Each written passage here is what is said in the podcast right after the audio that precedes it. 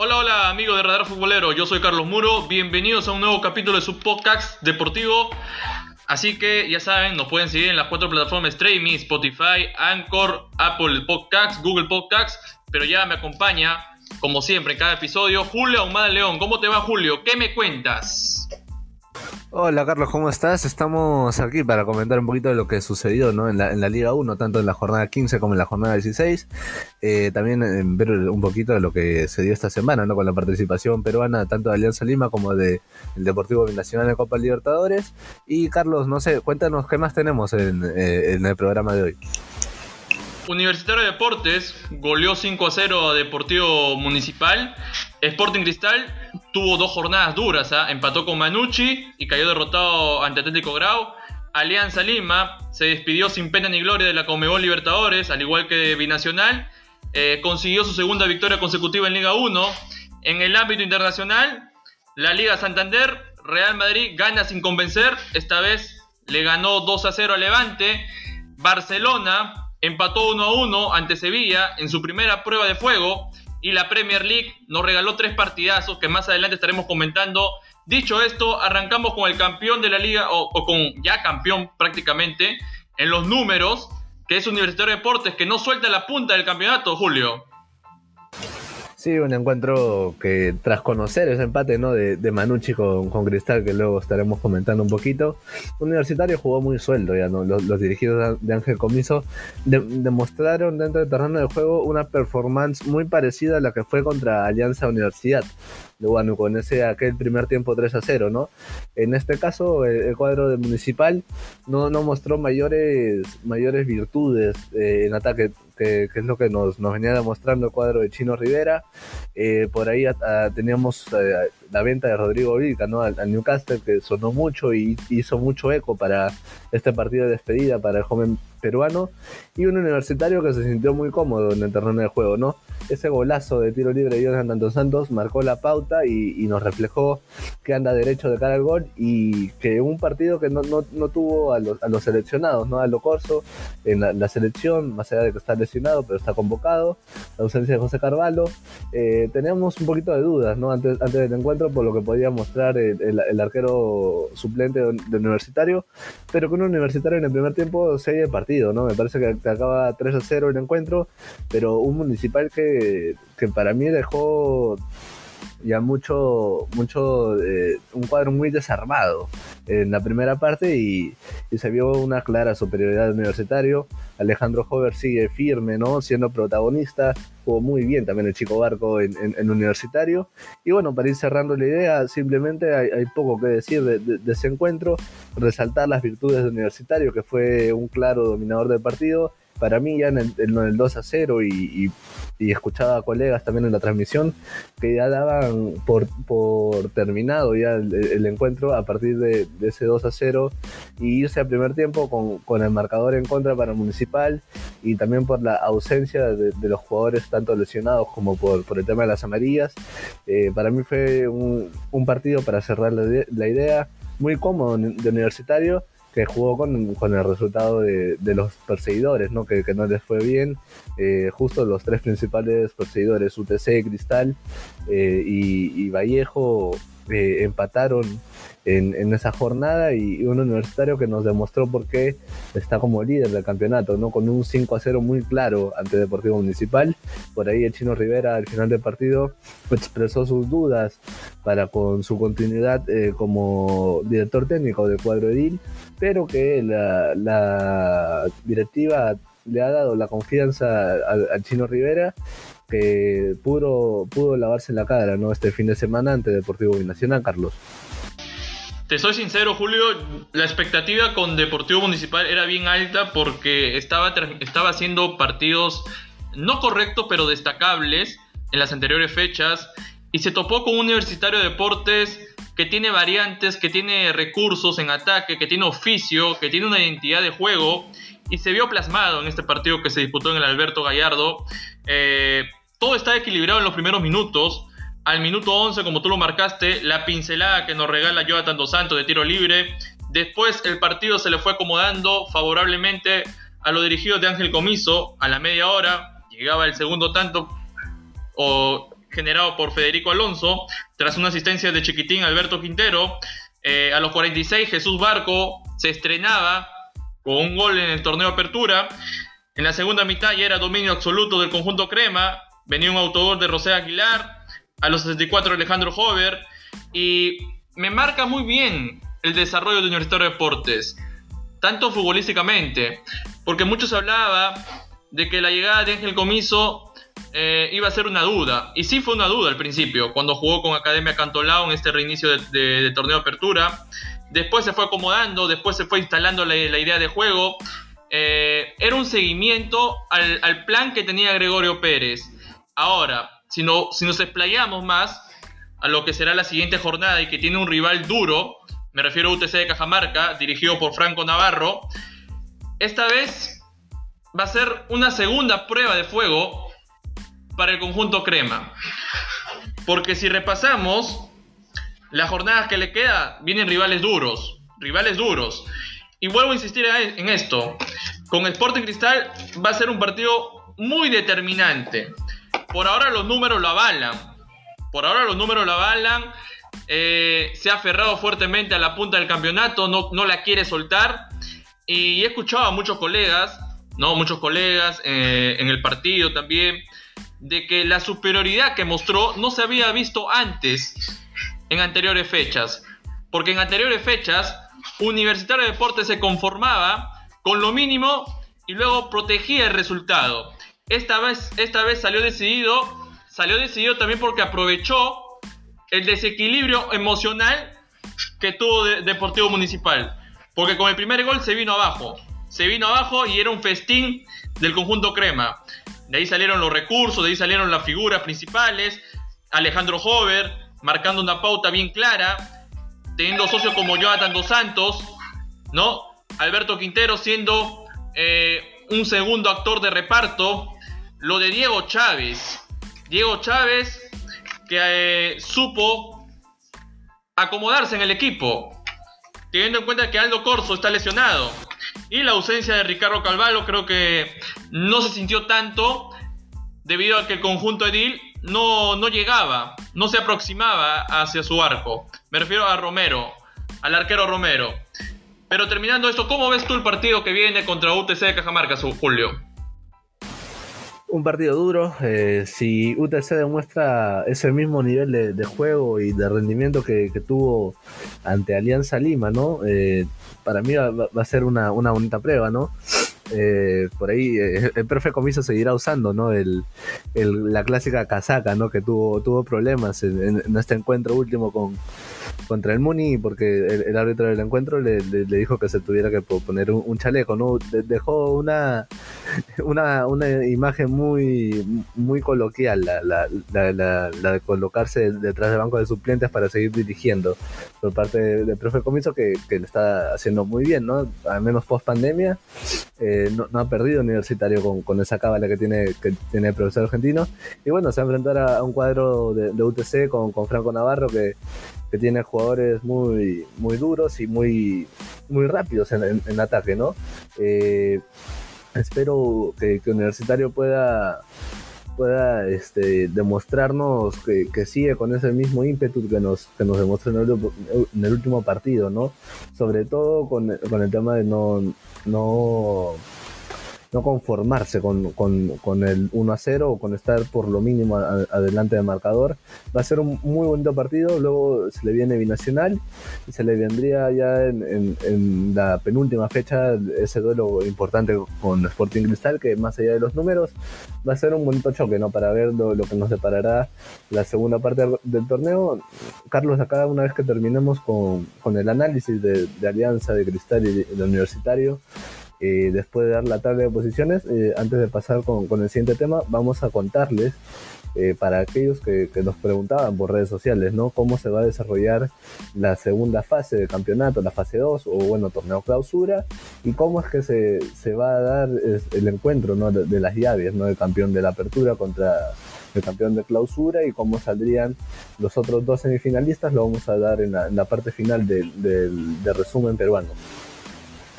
Correcto, así que UTC, para darte un dato, eh, empató 0-0 ante Alianza Universidad de Huánuco por la jornada 15. ¿no? Es un equipo muy duro, es un equipo muy exigente.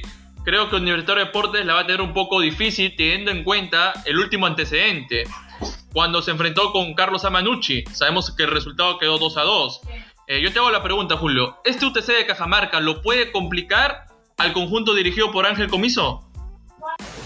Sí, puede ser un, encuentro muy similar al que jugó Universitario contra Ayacucho, ¿no? Que, que se ha visto que Universitario, a pesar de, los buenos resultados que ha tenido, ¿no? Empates y, victorias, hay equipos que sí lo han complicado. Eh, y, UTC no, no, no va a ser la excepción, ¿no? Es un cuadro que tiene gol, que por ahí te juega la contra, pero eh, universitario ha demostrado que cuando tiene protagonismo, si le toma la mano al partido a base de goles, eh, es capaz de defenderlo. Es capaz de defenderlo y, sacar un buen resultado.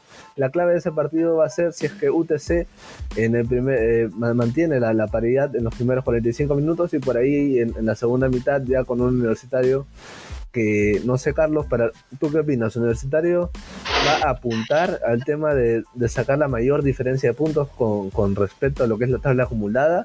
¿O ya va a dar un poquito de descanso, ¿no? Por el tema de la continuidad también de los partidos, para no tener lesionados. ¿Va a bajar un cambio para ti? ¿Tú, tú también eh, ¿qué, opinión tienes, no? Si Universitario va a bajar un cambio eh, con respecto al rendimiento para el cierre de estas últimas fechas, o a, aprovechar este buen momento y, que cierre eh, la apertura con victorias, ¿no? para garantizarle el, tema de la tabla acumulada. Este partido que viene contra UTC, creo que Universitario Deportes eh, va a tener algo similar a lo que vivió en la jornada 13 con Carlos Amanucci. ¿no? Carlos Amanucci es un equipo muy, muy aguerrido y este UTC de Cajamarca se le asemeja un poco ¿no? al estilo de juego. Y sí que lo puede complicar, pero respondiendo a tu, pregunta, creo que el cuadro crema va a seguir con la misma senda de triunfos. No va a parar, porque ya empezó ya. Entonces, cuando un equipo empieza con esta racha de victorias, lo, más acorde, ¿no? Lo más eh, recomendable para, un equipo así que tiene este, este potencial es seguir con lo mismo, con la misma pauta de juego. Y creo que Ángel Comiso eh, le está instalando el plantel a jugadores que mantengan esa continuidad futbolística. Porque no va a ser fácil. Los rivales que se le vienen son exigentes y Universitario de Deportes ha demostrado tener jugadores que han destacado y que están siendo protagonistas eh, fundamentales, ¿no? Jonathan Dos Santos, uno de ellos, eh, Alejandro Hover, que es un socio ideal, apariciones también como la de Jesús Barco, eh, también le suma al equipo, ¿no? La, revelación, ¿no? Por el buen rendimiento que está mostrando hasta ahora es Diego Chávez. Entonces tiene variantes. Muy aparte de que no va a contar con, con el guardameta estrella, que es Ricardo Calvarlo, ¿no? porque sabemos que ha sido convocado para la selección peruana, pero ya cerrando el tema de Universitario Deportes, que se ha enfrentado a un duro rival como UTC de Cajamarca, pasamos al compadre, Alianza Lima, que consiguió su segunda victoria consecutiva, tras derrotar 2 a 0 a un exigente Deportivo Yacuabamba, Julio. Sí, un, Deportivo Yacobamba que mostró mucho de, lo que hizo los primeros 25 minutos con, con Sporting Cristal y, con Universitario. Eh, eh, es un rival duro que tiene a, Valeria de 9, que por ahí eh, el primer tiempo fue, fue muy bueno. dos, dos, conjuntos que demostraron ir, al ataque y tuvieron como principales figuras a, sus arqueros.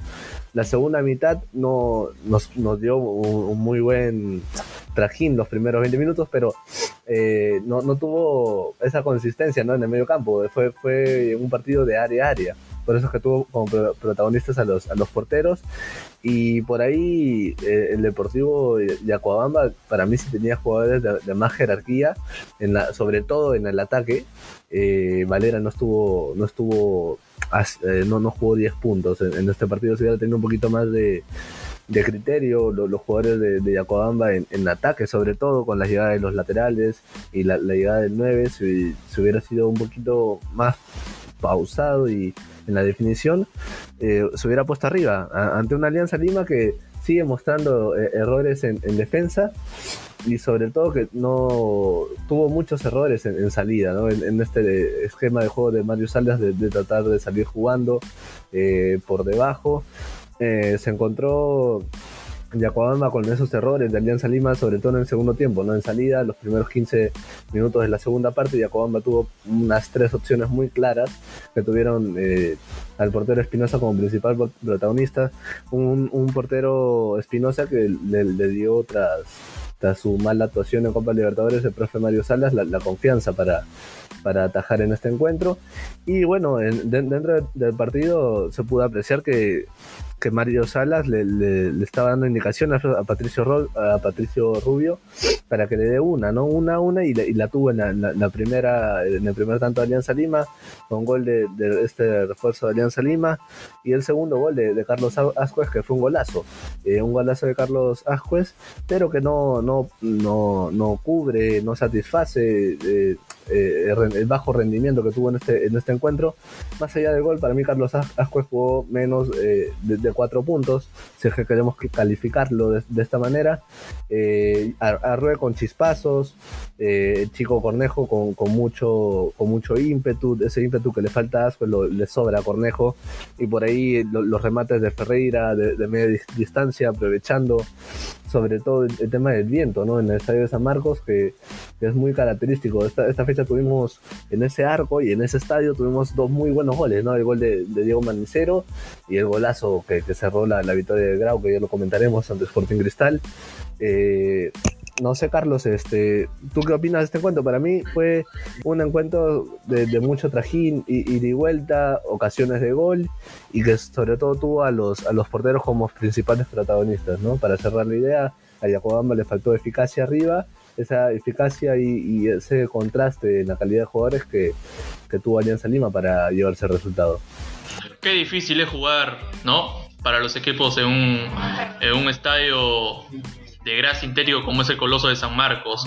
Una primera mitad entretenida, eh, muy reñida en el medio campo. Yacuabamba fue que generó, tuvo algunas claras. Y quiero resaltar lo de Alex Valera. Tuvo un momento de lucidez. Pero ¿qué es lo que pasa? Cuando, tú, cuando tú te topas con un guardameta que está apareciendo, que está haciendo sus pininos, para ser más específicos me refiero a Ítalo Guilmar Espinosa, que le saca una jugada de gol tremenda tremenda, un mano a mano que se lo come vivo a Alex Valera.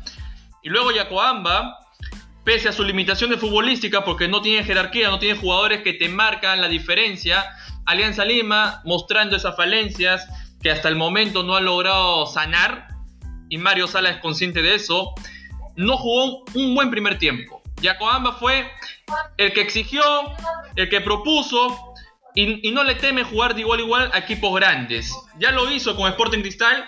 No sé si recuerdas el partido que tuvo en la Videna. Lo hizo excelentemente. Luego, así es, Sporting Cristal apareció la, la, casta, no la casta. A eso me refiero, la casta, la experiencia. Tú cuando combinas jugadores experimentados con juventud, te rinde magníficamente. Sí, Carlos, este, para hacer una acotación ahí, ¿no? Esa, esa, esa casta que tú hablas, ¿no? Esa experiencia no ha tenido, eh, que no ha tenido Yacobama, ¿no? Porque mira, tenemos los duelos con Universitario, con Cristal y con Alianza Lima, que lo juega muy bien Yacobama, lo juega y de igual a igual y tiene ocasiones de gol, porque los, los, arqueros fueron protagonistas en las primeras partes de los tres equipos grandes. Simplemente que Yacobama le falta gol y le falta gente de experiencia arriba, ¿no? Exacto, le falta jugadores experimentados, jugadores que hayan tenido el trajín de jugar Liga 1. Porque recordemos que Yacobamba es, es, un equipo recién ascendido y que está haciendo sus pininos en este tipo de competición. Ya en la segunda mitad apareció, apareció, teniendo en cuenta el viento a favor, ¿no? Apareció la seriedad de Alianza Lima. Es ahí donde Alianza Lima toma la posta, es ahí donde Alianza Lima comienza a reaccionar y se pone en el papel de favorito porque al minuto 67 el Pato Rubio abre la brecha tras un buen pase de Oslin Mora. Quiero hacer hincapié de esto. Mario Salas, ¿no? Eh, replanteó nuevamente el partido. Porque si analizamos el primer gol, la asistencia viene del banco. Del banco. Oslin Mora. Un jugador rápido, un jugador que tiene mucha juventud, un jugador que aparece en, los momentos eh, impensados. Y esta fue la ocasión.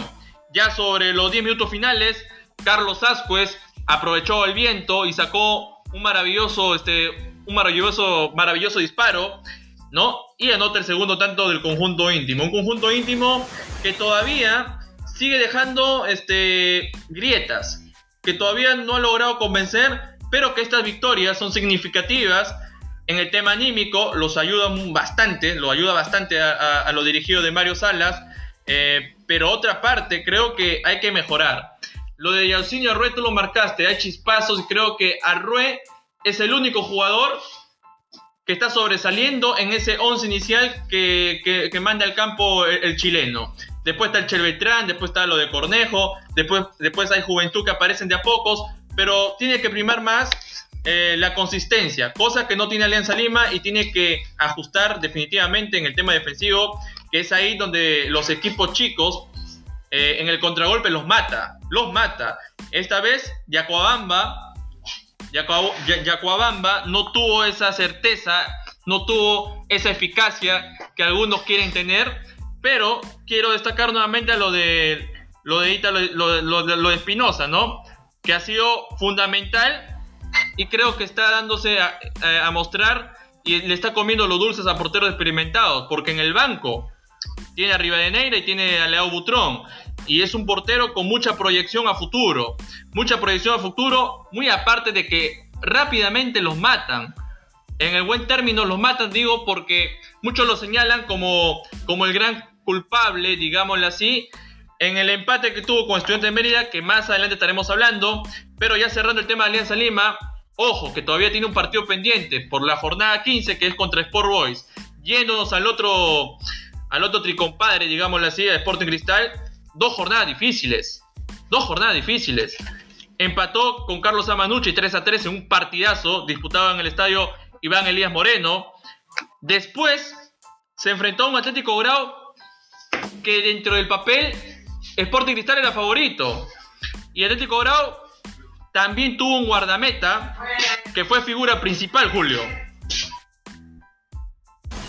Sí, así es, Carlos. Eh, dos encuentros muy duros para, para Sporting Cristal que le está costando, el, como, como decía el profesor Roberto Mosquera, no entrenar hace un mes debido a la seguida de partidos. Simplemente tienen dos o tres días para la, lo que es la, recuperación de los encuentros y plantear el, siguiente partido. Eh, un cuadro de, Cristal que ante Manucci para mí jugó muy bien, jugó, tal cual como lo hizo en los partidos anteriores. Este, un Manucci también para destacar, ¿no? que sale a jugar de igual a igual a los rivales. Para mí es un serio candidato para ir a, un torneo internacional. No, no sé si le baste para pelear el campeonato por, el tema de las irregularidades, pero es un, cuadro carlista que, maneja muy bien y eh, el, jugar de igual a igual, sobre todo ante los equipos grandes. lo, viene demostrando. Y un, partidazo ¿no? que vimos en, en Villa El Salvador el, el día miércoles. Eh, con un cristal que al, le costó el, inicio del partido. Y que ya en la segunda parte encuentra al final un gol de, Manuel Herrera. Y para mí en, estos dos partidos el portero Solís no tiene nada que hacer. En general, Cristal no tiene nada que hacer en los dos últimos partidos. Porque el, golazo que metió Rizzo, más allá del tiro libre que genera el, mediocampista Inga, eh, un juvenil que está rotando hoy en el cuadro rimense, eh, eh, para mí son más méritos de rival, tanto el de Manucci como el de Grau y bueno, cerrando el partido de Manucci, eh, es, un muy buen empate para, todos aquellos que nos gusta el fútbol. Fue un partido con muchas variantes y que eh, Cristal estuvo por debajo del marcador en dos ocasiones y, bueno, lograba la victoria hasta el minuto 48. Eh, un 3 a 2 que, lo marca nuevamente, así como Jonathan Dos Santos está muy bien en, en Universitario. Emanuel Herrera también viene de derecho con distintas características, pero siendo goleadores ambos. Eh, yendo ya entrando al partido con, con, Grau, Cristal no, no, tuvo a Nilson Loyola lesionado la fecha pasada y fue desconvocado. Christopher González también, este, un jugador muy importante para el medio campo de Roberto Mosquera, que está con, con la selección peruana. Por el tema de las tarjetas amarillas, no estuvo Horacio Calcaterra, que es el, el, el mandamás de, de, ese medio campo. Eh, ausencias que a, a, Cristal le han, le han costado mucho sobre todo lo, demostró ante el Atlético Grau y una vez más Cristal no le, programan otro día sábado en el Estadio San Marcos y en un horario donde el viento es, muy importante para, los equipos eh, en ese estadio de, la Universidad de San Marcos. Para entrar eh, un poquito al desarrollo del partido, un Atlético Grau que sorprende con, gol de collazos a los cuatro minutos, eh, a un Cristal que no, no, no venía demostrando nada hasta ese momento, la sentó muy bien el gol al cuadro dirigido por Rafa Castillo ya luego Cristal encuentra un, empate eh, con un remate de media distancia de, Martín Tábara, que, se, que con Cazulo en la primera parte tomaron las riendas del partido. Ya en la segunda mitad, Cristal va con todo al, último, en, el último tramo del encuentro. Por ahí también tuvo muy buenas actuaciones tanto de Renato Solís como el portero paraguayo de, del, Atlético Grau. Eh, un partido donde resaltó muy bien el, cuadro de, Atlético Grau con una muy buena actuación de, de Raymond Manco que tuvo chispazos en el partido eh, y que al final para mí para, mí estaba para cualquiera ese encuentro. Sí, muy bien, es cierto, se notó mucho en Cristal el, tema de las ausencias. Eh, Cazulo tuvo que salir en la, segunda parte. Eh, no, tuvo Cristal para mí jugadores de, jerarquía. Para mí, Corozo y Marchán todavía son jugadores complementarios. No terminan de, cuajar en el equipo. Marchán tuvo un remate al palo en la segunda parte, pero que todavía no, no, no pudo. Y, y el tema de Martín Tábara, que también es otro que se pone el equipo al hombro ante la ausencia de los jugadores ya mencionados, eh, se cansa muy rápido, no, no, no, llega a los últimos 20 minutos con, con aire eh, para disputar el encuentro, pero que un cuadro de Rafa Castillo que venía demostrando, venía teniendo buenos rendimientos, resultados importantes para salir eh, de esa parte de, abajo de la tabla de posiciones. Y que para mí, para concluir las, las ideas de los dos partidos, Cristal lo termina perdiendo, sobre todo por eh, las ausencias de los jugadores, pero también no, para mí no hay mucho que reprocharle al equipo de Roberto Mosquera. Hay cosas por mejorar, sí, estoy de acuerdo con, eso, pero eh, es más mérito de rival en los cierres de los dos partidos tanto el de Manucci con un golazo de Rizzo de tiro libre y este golazo del Atlético Grau casi de, media cancha, para mí estaba bien colocado el portero Solís, no, no, tiene nada que hacer porque estaba dentro del cuadrante para poder achicar ante un remate de media distancia, pero que, bueno, hay que recordar para acabar la idea que Cristal... Eh, al inicio, en el reinicio del, torneo de la fase 1, era, estaba en el puesto 17 y que hoy en día, ya faltando una, tres fechas para acabar eh, la primera parte del, campeonato, está segundo, eh, compartiendo la, punta con, Vallejo. Eh, del segundo lugar, perdón, con, la Universidad César Vallejo y con Carlos Zamanucci. y bueno, para cerrar la idea, Carlos, un cristal que, que, ha venido de a pocos y que por ahí se le podría recién exigir tener resultados cuando comience todo desde cero, ¿no? En la fase 2. Para mí el parón eh, por la pandemia le vino bien a Sporting Cristal. Ahora, los dirigidos de Roberto Mosquera jugaron a su 100% en estos dos partidos. Con Manucci dio el todo por el todo. Pero es muy difícil, ¿no? Conseguir los tres puntos cuando te topas con equipos muy bien formados, ordenaditos, que saben cuál es su misión en ese partido. Y Carlos Amanucci es uno de esos equipos que molesta a, los grandes clubes, ¿no? Porque ya lo vimos cuando le empató Universitario de Deportes. Ahora le empató Sporting Cristal. Es un equipo demasiado, demasiado aguerrido. Demasiado aguerrido, sabe a qué, sabe qué propone. Y, tiene jugadores que destacan, destacan sin lugar a duda. Ese golazo de Gonzalo Rizzo de tiro libre sobre el minuto final, cuando todos pensábamos que Cristal se iba a casa con los tres puntos, sacó esta este esta maravillosa pincelada. Con Atlético Grau destaco mucho y creo que es figura principal y creo que ha sido influyente en la victoria del conjunto Albo al guardameta Bernardo Medina. Porque tuvo grandes intervenciones, grandes intervenciones para, para evitar que Sporting Cristal eh, ganase el partido, ¿no? Entonces, con Atlético Grau, muy aparte de Reino Manco, creo que la figura indiscutible y le ganó el mano a mano a Solís eso está clarísimo. Bernardo eh, Medina. Pero Sporting Cristal lo único que le falta es, claro, como tú indicaste, las ausencias. Eh, hay algunos jugadores que son juveniles, que todavía no, no han logrado obtener esa capacidad de ser eh, piezas fundamentales. Hablaba de Marchán, hablaba de Corozo, Corozo que está bajando un poco su nivel. Porque no es ese Corozo que había empezado bien, no es ese Corozo que, asociativo, que se junta con Cazulo, que se junta con Emanuel Herrera. Emanuel Herrera que poco a poco va encontrando eh, ese ritmo goleador, pero que todavía no basta. Entonces, lo de, lo de Tábara, lo de Tábara también fue influyente hasta cierto momento. En el primer tiempo, intentando disparo desde fuera del área. Y al finalmente le una, donde sacó un bombazo y es ahí donde derrota a Bernardo Medina.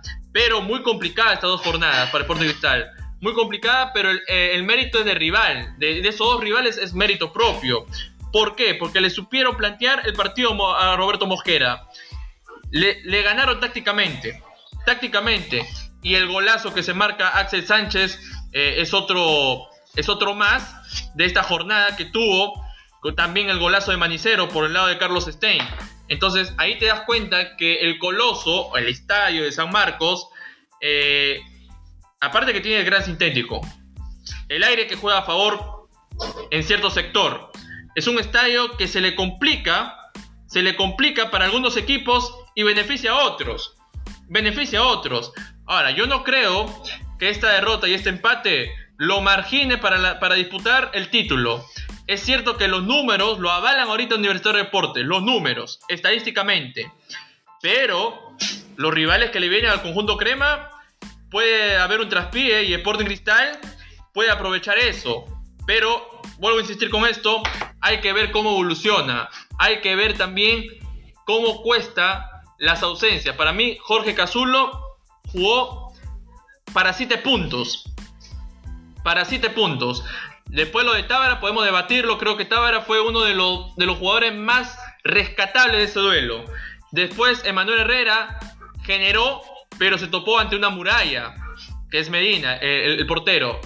Y, y Atlético Grau un equipo sin tanto oficio, un equipo sin tanta idea futbolística, un equipo que juega a lo que pueda. Se vio reflejado en este partido con Deporte Cristal, supo hacer los goles, supo pegar en los momentos más adecuados y obtuvo los tres puntos porque en la fecha pasada perdió con un director de deportes, ahora consiguió tres puntos con Sporting Cristal.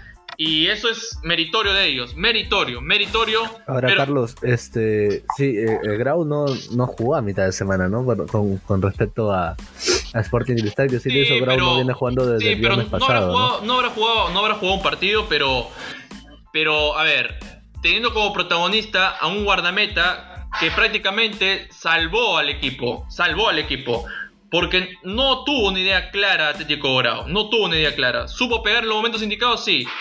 El desgaste lo hizo Sporting Cristal. Si te das cuenta en el trámite, Cristal generó más en el segundo tiempo. En el segundo tiempo. Y es ahí donde aparecen las grandes intervenciones del, guardameta Bernardo Medina. Es ahí donde Medina se vuelve figura. No, no tiene nada que ver. Creo que es cierto que Sporting Cristal ha tenido, ha tenido eh, partidos duros.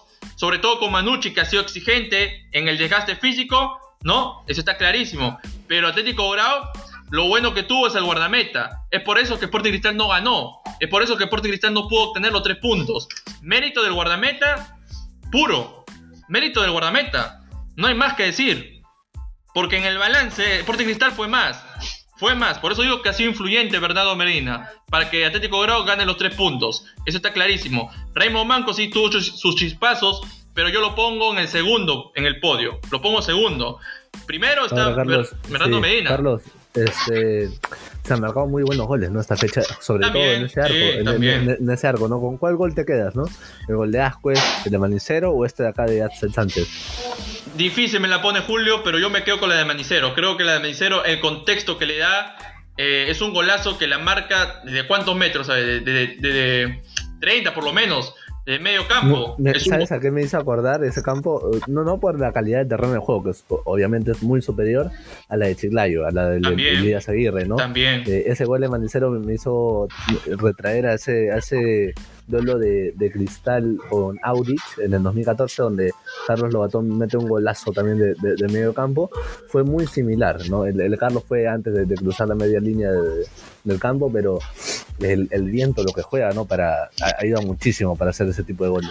Claro, y, es, y ese estadio ayuda a algunos equipos que digamos no, no, no, tienen una idea de, juego ofensivo, pero que saben aprovechar el viento. Es ahí donde nacen esos golazos, es ahí donde aprovechan que el viento juega a favor en cierto sector, porque hay otro cierto sector que no juega tanto a favor.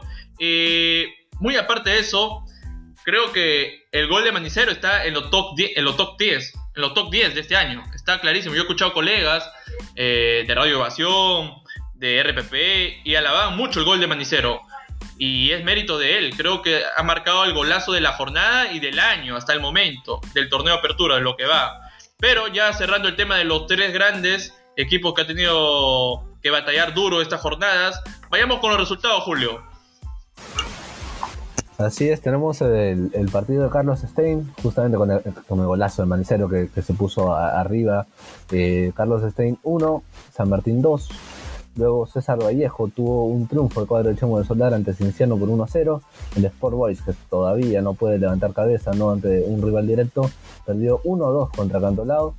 Por otro lado, Binacional, que todavía tampoco eh, eh, tiene como principal protagonista a Raúl Fernández, pero que no, no le está ayudando mucho el, rendimiento del equipo y sobre todo las ausencias de Deza y de Polar todavía le cuesta mucho al cuadro dirigido por el profe Fue derrota de Binacional 1-3 ante Deportivo Municipal que contó con tres golazos de Alexander Zúcar. Por otro lado, Alianza Lima, como lo habíamos comentado, obtuvo una victoria ante Deportivo Yacobamba por 2 0. Sporting Cristal, que sobre la hora perdió ante el Atlético Grau, del profesor Rafael Castillo. Y bueno, lo, que se viene el día de mañana para cerrar la fecha con cuatro partidos, tenemos el Cusco FC a las 10 y 30 contra el Carlos Amanucci. Eh, a la 1 de la tarde el Melgar contra Ayacucho FC. Muy bonito partido. Y luego también se viene un muy buen partido entre Sport Huancayo a las 3 y 30 contra Alianza Universidad.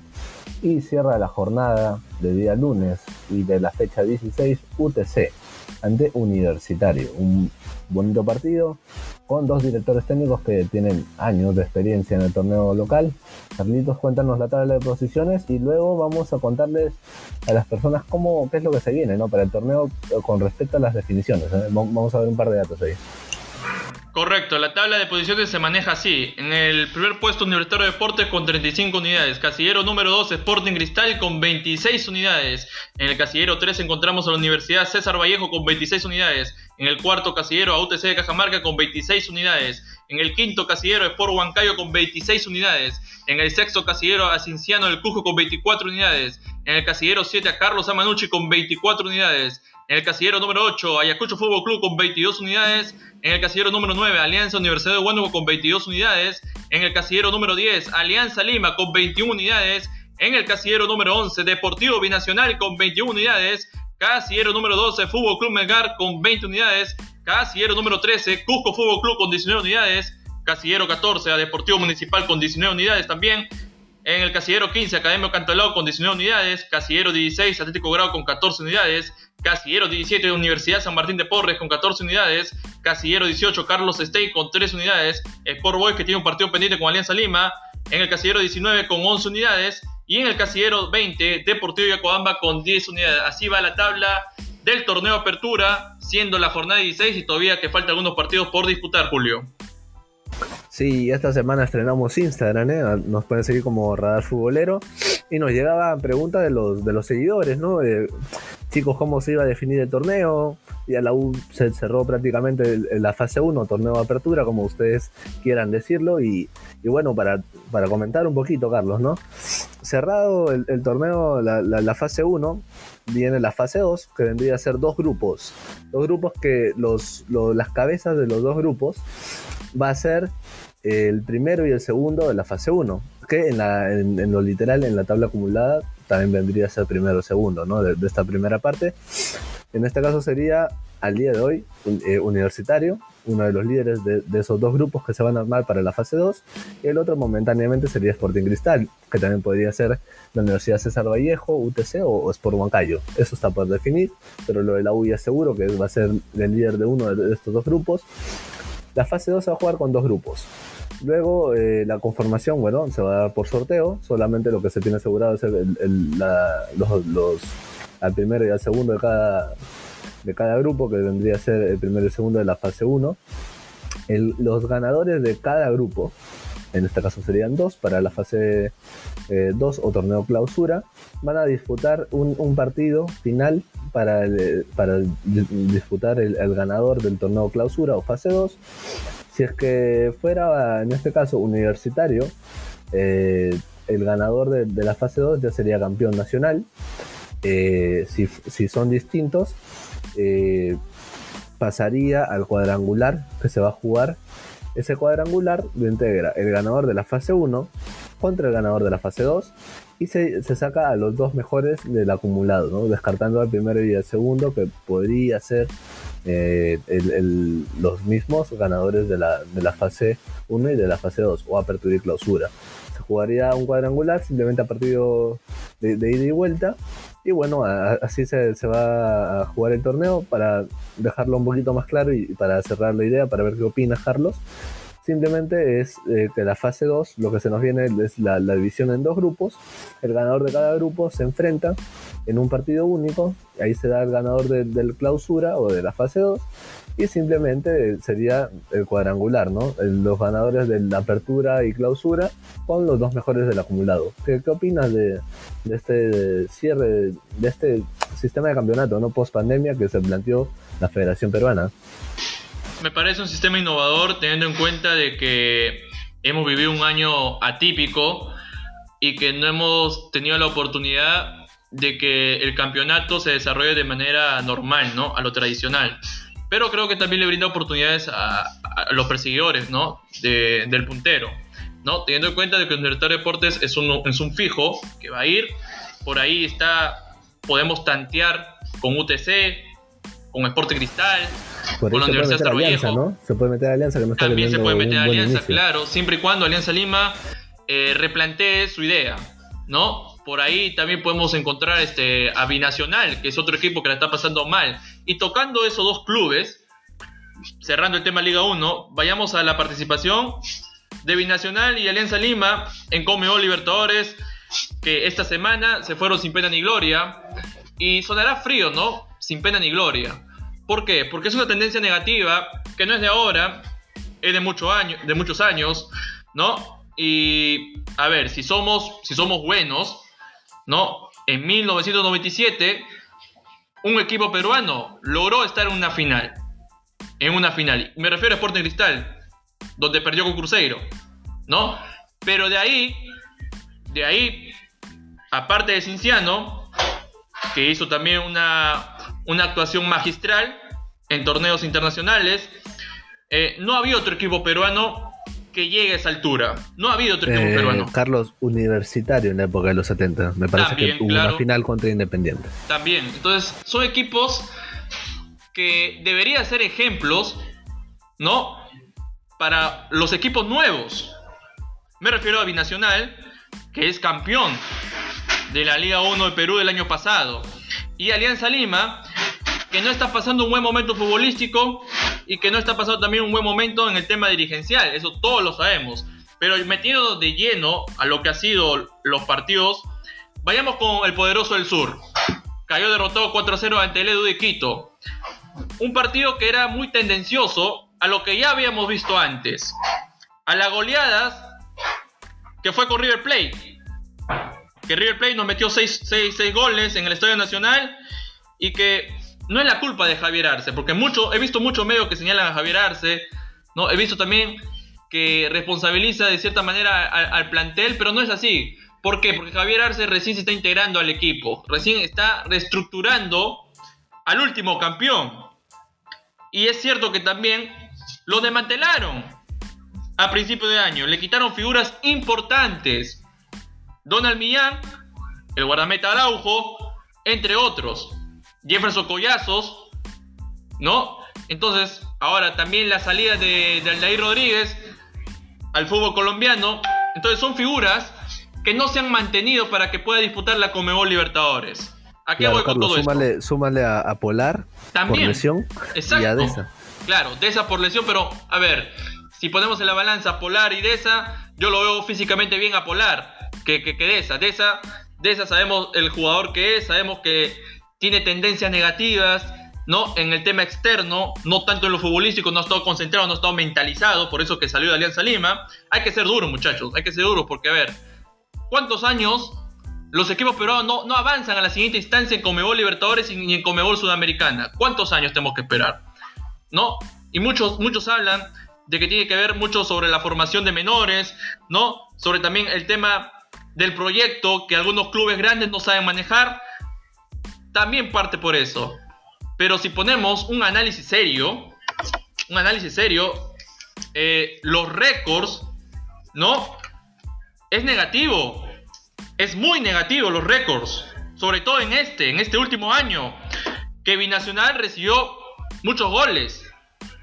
Muchos goles en este reinicio de Comebol Libertadores. Demasiados. El 6 a 0. Perdió con lo mínimo con LDU. Acá. En la capital y pierde nuevamente 4-0 eh, de visita. Si sumamos todo eso, ¿no? ¿No? Es una, es, una, es una estadística negativa, muy mala, muy mala, Julio. Claro, y se le viene Sao Paulo en Brasil, imagínate lo, lo, lo, que le va a costar.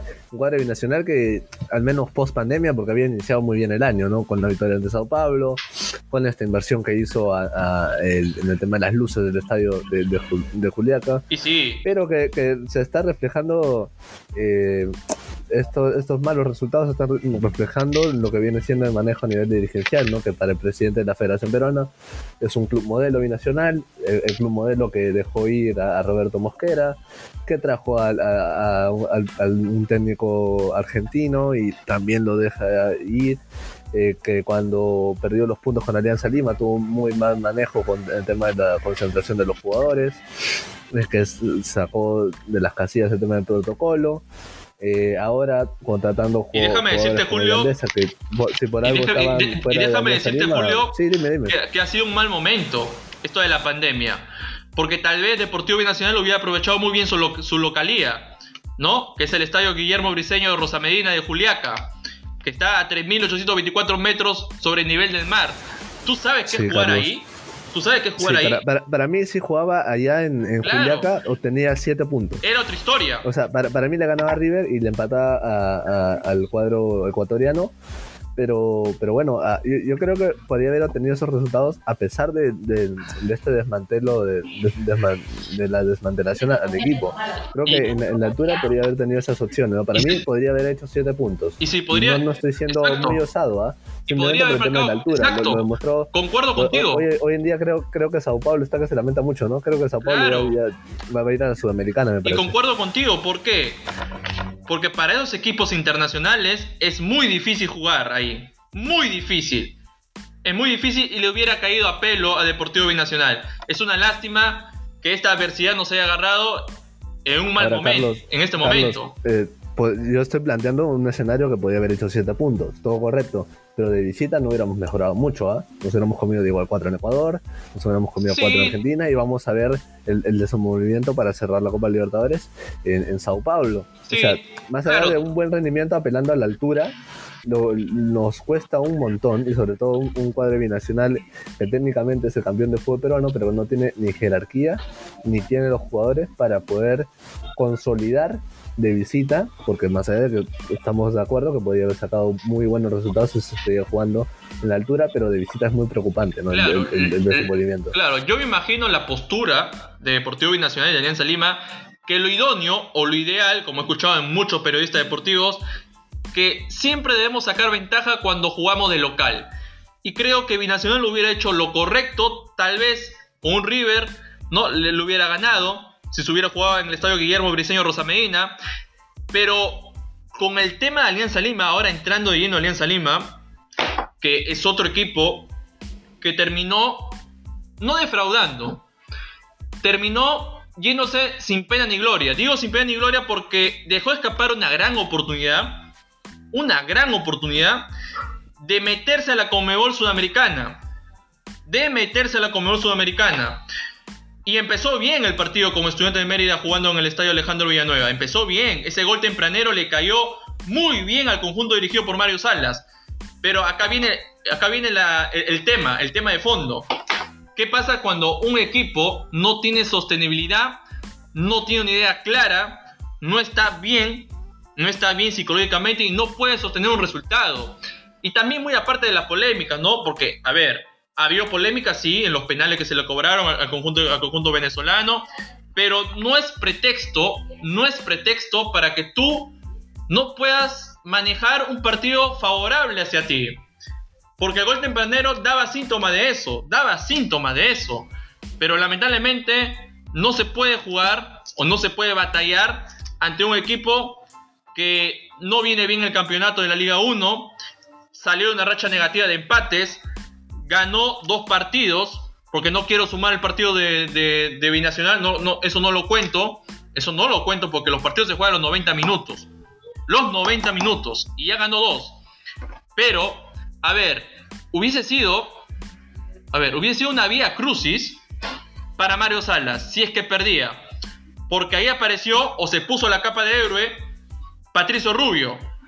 Es donde marca el tanto que salva los muebles Alianza Lima y maquilla un poco, maquilla un poco lo que viene haciendo futbolísticamente el conjunto íntimo. No, no pudo alcanzar la clasificación como Sudamericana, no pudo. ¿Por qué? Porque los goles de José Rivas pesaron más. Y yo no me explico de que como un equipo que tiene rodaje futbolístico como Alianza Lima y el equipo de Estudiantes de Mérida que no ha tenido rodaje porque en el país donde está todavía ni siquiera ha iniciado la liga, su técnico ni siquiera estaba en el primer partido que se jugó en Venezuela, entonces no hay explicación para que Alianza Lima, que ya había empezado su campeonato, que ya había tenido rodaje, no le pueda ganar un equipo que todavía estaba verde. Estaba verde, muchachos. Verde. Y, y la estadística para Alianza Lima es mala. Es muy mala. Porque van 22 partidos que no le ganan, Julio, ¿ah? Que no gana un partido en, en Comebol Libertadores. Sí, más allá del desenvolvimiento del equipo de Salas en la Copa Libertadores, que es muy parecido a lo que hace en el torneo local, ¿no? Un cuadro de Alianza Lima que mostró por pasajes del partido lo que había demostrado contra Melgar, contra UTC, más allá de los jugadores en campo de juego. Eh, eh, que tuvo también en el portero Espinosa una muy mala noche. A pesar de ello, lo ratificó Mario Salas en el próximo encuentro que se jugó en el torneo peruano. Pero que sí, una, Alianza Lima que no le sale nada en, no, me, parece muy injusto, me parece muy injusto que lo maten a, Espinosa. ¿Sabes por qué te digo? ¿Por qué? Porque Ítalo Espinosa, a ver, no era el arquero titular de la Comebol Libertadores. El arquero titular que estaba jugando el último partido era el Butrón, así de simple. Lo de Ítalo Espinosa se le puede, a ver, no se le, no, se le puede perdonar hasta cierto punto de límite, sí. ¿Por qué? Porque es un arquero que recién está experimentando una competición internacional. Acá el problema parte de que el equipo no está bien. No está bien físicamente, no está, no está bien eh, psicológicamente, porque no es, a ver, no hay una explicación lógica. En los dos partidos con Estudiantes de Mérida tú inicias ganando, ganando, y que no puedas mantener ese resultado es muy crítico, es muy crítico. también para, para, ir un poquito a analizar el juego de, Mario Salas, ¿no? Y de por qué dar un poquito a la, gente la interpretación, ¿no? De por qué nos está dando los resultados en la Alianza Lima. Eh, a ver, el, juego de Mario Salas que nos demostró en el 2018, que es un, es un recuerdo válido para contrastar con, con este momento, el juego de Mario Salas se, destaca mucho por el tema de la, de la quita del balón en, en campo rival. Alianza no, no, no tiene recuperación. Bayón por ahí es el que más intenta, Asquez tiene poca participación en, la recuperación del, balón. Y si un equipo no, no la recupera, porque eh, Alianza Lima y el profe eh, Mario Salas lo que intenta es recuperar el balón lo más lejos del arco posible. En este caso Alianza no tiene recuperadores para poder armar el juego. Y bueno, el, el, cuadro íntimo para mí, más allá de chispazos, ¿no? De, de de buen rendimiento de Quijada que está teniendo en defensa, pero y también considerar a Beltrán, ¿no? que, le, ha, metido mucha impronta a este equipo. Para mí Mario Salas, eh, no ha tenido, incluso con la salida de, propio Zúñiga, ¿no? Mira, se le ha ido seis jugadores a Alianza Lima, uno por decisión técnica, los otros entre por venderlos o porque tuvieron problemas personales pero que se le ha ido a seis jugadores importantes a Alianza Lima y que hoy en día tienes que disputar la Copa Libertadores con chicos menores de 20 años, de 23 años. Ahora, este, Julio, para, este redondear la idea y para lanzar. De Gonzalo Sánchez. Sí, sí, Carlos. Sí, y para lanzar el dato, la peor racha en la historia del torneo, ¿no? De Libertadores, para Alianza Lima, es 22 partidos sin ganar. 22 partidos sin ganar. O sea, es un balance muy, muy, este, muy crítico es una estadística mala. Mala. Y creo que la salida de Zúñiga, a ver, si analizamos profundamente, creo que Cristian Zúñiga no ha mostrado ser ese jugador con la expectativa de, con, la que aterrizó a Alianza Lima, no fue tan influyente. No fue tan influyente, no fue determinante, porque hubo partidos que se le dieron la oportunidad para que él eh, mostrara ¿no? ese rendimiento. Y para ser honestos, había partidos flojitos de él, flojitos. Si no, si no recuerdo mal, el partido que tuvo con la Universidad de Sarvallejo, donde en una jugada clara, clarísima, que estaba solo, que estaba solo con el defensor eh, de, de, la Vallejo y con el guardameta, se le resbala el balón se le resbala el balón y lo único que se da En el mismo partido con Racing, que tuvo esa definición, ¿no? Que pudo significar la, victoria de Alianza Lima, porque estaban en empate. Claro, correcto. Entonces, lo de Zúñiga creo que no se va a extrañar tanto por ese lado, ¿no? Lo que sí va a ser recordado es su bailecito en la presentación. Ahí estamos de acuerdo, creo. Porque futbolísticamente no, no ha dado la talla. Y futbolísticamente, como que está en deuda, está en deuda. Y, los pasitos de baile van a ser recordados. Pero, a ver, cerrando el tema Libertadores de los equipos peruanos esperemos, esperemos que para el próximo año eh, el equipo que salga campeón de esta Liga 1 de esta Liga 1 de Perú solamente hay que decirles o hay que pedirles a la dirigencia de ese club que salga campeón de que no vendan a sus jugadores. No lo vendan, manténganlos para que puedan disputar la Comebol Libertadores de buena forma. Manténganlos, ya sea universitario, ya sea Sport Cristal, ya sea cualquiera. Mantengan esos jugadores manténganlos. ¿Por qué?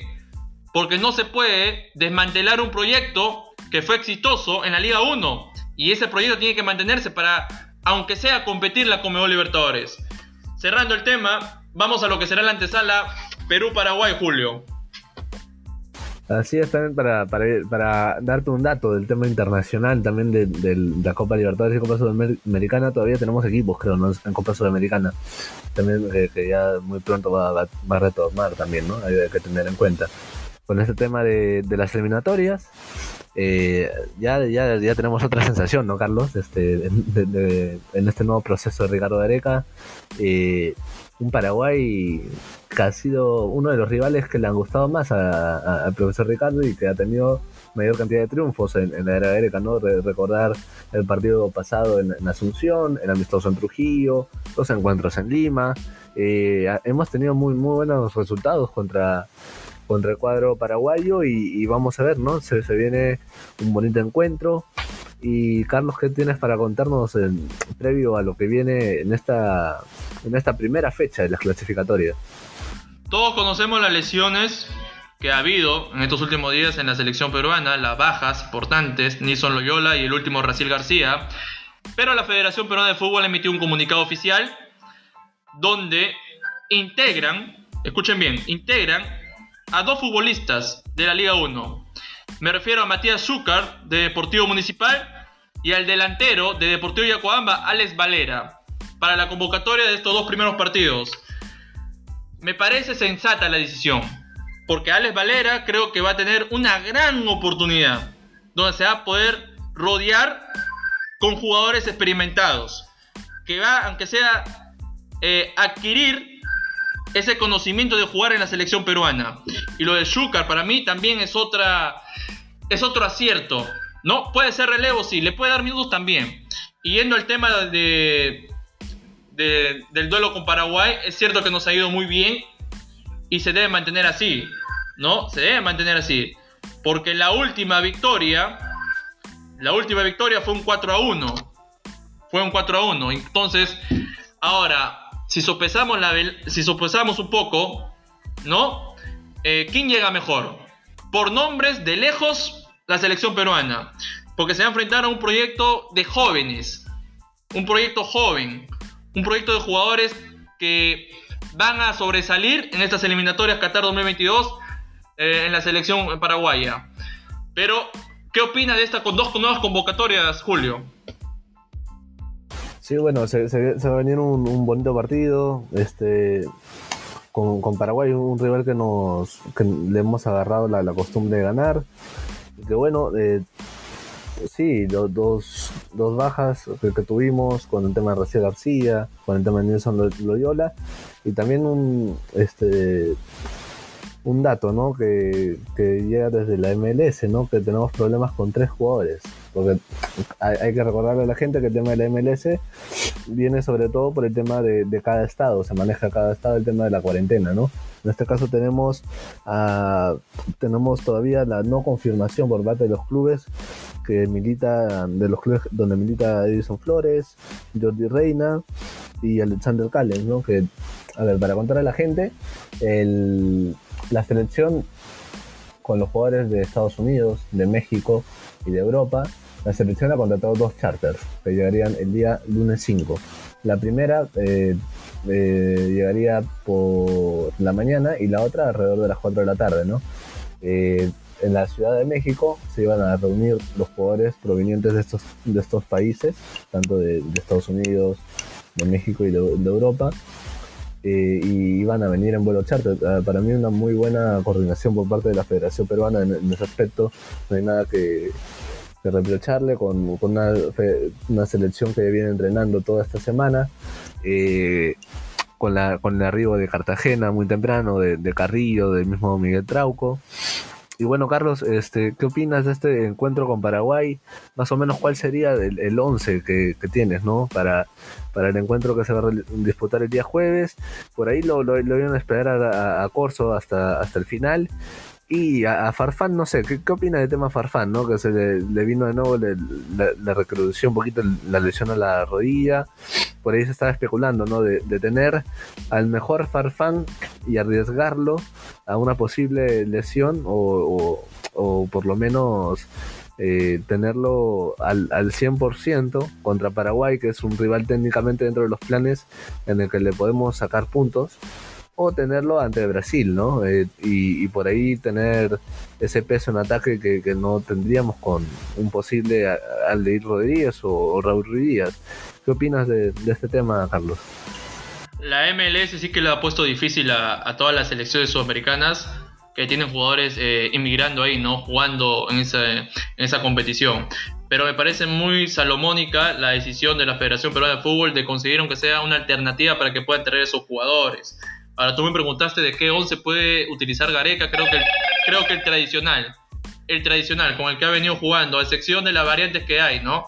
Las variantes que hay, eh, está la incógnita de, Jefferson Farfán, no sabemos a qué nivel llega, eh, viene a arrastrar una lesión muy complicada, es cierto que ha estado entrenando eh, físicamente para llegar a plenitud a estos dos partidos, pero es una duda y creo que la duda eh, es para Ricardo Gareca, porque no tenemos a Pablo Guerrero, Pablo Guerrero que es nuestro referente, y lo de Raúl Ruiz Díaz, todo muy bonito de Raúl Ruiz Díaz, ¿no? Los goles que hace en la MLS, pero tiene que hacer los goles también con la selección peruana, porque cada vez que se pone la camiseta no rinde como se debe, ¿no? Y creo que es una bonita oportunidad para que Aldair Rodríguez eh, demuestre, ¿no? ¿no? Porque ha tenido una temporada aceptable con Deportivo Binacional y, es el momento de dar rodaje a, chicos nuevos, a chicos nuevos que se, que se junten con los jugadores que ya han tenido esa experiencia de viajar a un mundial, que tengan esa confianza con ellos para que se sientan libres, para que se sientan cómodos, ¿no? Para que cuando se lo llamen nuevamente a una nueva convocatoria, ellos ya estén adaptados a ese proceso, ¿no? Entonces creo que por ahí parte el asunto y también los regresos, ¿no? Lo de Cristian Ramos, lo de Jordi Reina, que esperemos esperemos que pueda venir, ¿no? Que pueda venir a disputar estos partidos. Eh, lo de Ramos me hace mucho ruido. Te digo por qué. Porque tuvo un paso fugaz con Universitario de Deportes, con la Universidad de César Vallejo, por ahí otros destellos. Lo de Jordi Reina, sabemos que no está en una liga tan, no, tan competitiva. A ver, si lo ponemos en estos últimos tiempos, sí es competitiva la MLS, la MLS, sí es competitiva. Pero no sabemos si que se adapta al estilo de la selección peruana, porque hace cuánto tiempo no juega o, no vuelve a vestir este, la camiseta de, la blanquirroja. Pero cada vez que se le llama a Reina, a Rui Díaz, eh, Edison Flores es el único que mueve el equipo. El resto queda en deuda. Queda en deuda. Y cerrando el tema, cerrando el tema, eh, solamente algo para acotar. Y, creo que no me respondiste a la pregunta, Julio. Eh, ¿Qué te parecen las convocatorias de, de Matías Zúcar y de Alex Valera? Ah, bueno, sí, sí, sí, se, se, me fue, disculpa Carlos, este, porque estaba leyendo un dato en ese momento. Y sí, me, parece que, en el caso de, de Zúcar, me parece con el triplete que marcó, ¿no? de, Matías o Alexander, me dijiste. Matías, Matías, Matías. Del hombre municipal, ¿no? Este, entonces estoy correcto con el dato, con los tres goles que marcó, demostró que es un jugador seleccionable. En caso de Valera también, ¿no? Eh, viene demostrando en su equipo que, está haciendo cosas importantes, ¿no? Eh, después, no, sé si dan para, para pero está muy bueno que, vayan conformando, ¿no? Este, este bonito ambiente que ya se, viene disfrutando hace muchos años con el profe Gareca y sobre todo que ha demostrado que, integra jugadores, que, que integra jugadores a la selección, más allá de que si son o no titulares, pero está muy bueno que respiren este ambiente de clasificatorias, este ambiente de selección. Les hace muy bien a ellos y a sus equipos, ¿no? También para, darte el dato de, la llegada el día de hoy de, Carlos Zambrano y Luis Abrán del fútbol argentino, que llegaron bien, eh, que no tuvieron complicaciones con el viaje. Eh, a comparación de André Carrillo, ¿no? que tuvo que hacer una escala muy larga de tres días eh, para venir desde Arabia, Arabia Saudita. Y bueno, Carlos, este, te voy contando también eh, este, el tema de la programación, que vamos a iniciar un nuevo sueño eh, para el Mundial de Qatar 2022, que está, está aquí nomás, o no, Carlos, está, está, muy cerca ya el Mundial técnicamente. Exacto. No sé, ¿qué otro dato tienes antes de pasar a, dar la, programación? Sí, para contestarte lo de Aldo Corso, que hasta ahorita es una duda y sigue siendo una, incógnita. No sabemos si mañana eh, disputará el partido con UTC de Cajamarca. Todavía no se sabe. Justo, de, UTC se, mencionó a, su posible reemplazo, ¿no? A José Estrada. Exacto. Y, Aldo Corso, quieran o no, es un jugador que, a ver, no es, es titular indiscutible en cierto momento de la selección peruana, sí. Es un jugador que responde con oficio también.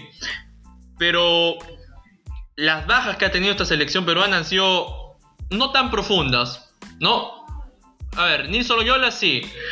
Sabemos que jugar en ese campo este, de la San Marcos eh, es complicado y, estropeó los planes, ¿no? Porque yo, estaba, yo doy por certeza de que Ricardo Gareca le iba a dar minutos a Loyola por la buena campaña que estaba por la buena campaña que está haciendo. ¿Tú, te ibas más con, con el tema de rendimiento de Nilsson en cristal o por la experiencia de Trauco? a ver, si pongo en una balanza eh, el presente de Loyola y lo de Trauco, creo que está clarísimo. Está clarísimo porque, a ver, Loyola tiene rodaje futbolístico. Trauco no, no tiene rodaje futbolístico como el Saint Etienne. No tiene. No lo tiene. Entonces, si yo fuera Gareca, pondría al que tiene rodaje, que es Loyola. Y lo guardo a Trauco. A Trauco sí lo puedo dar minutos, pero de titular, para mí, Loyola. Para mí. Claro, muy, muy, muy buena muy buena votación. Más o menos el 11 se, dibujaría de la siguiente manera, ¿no? Si no hay, si no tenemos complicaciones con las lesiones, más o menos sería, a ver, Galés en el arco, Víncula por derecha, Abraham con Zambrano, eh, Trauco, o, bueno, en este caso ya sería Miguel Trauco, en el medio Yotun con Tapia, estamos claros por ahí, este, por derecha Carrillo, correcto, por izquierda Flores, por el medio se está Farfán, para mí iría, iría Jefferson con Raúl Ruiz Díaz, si es que no, no, hubiera, complicaciones.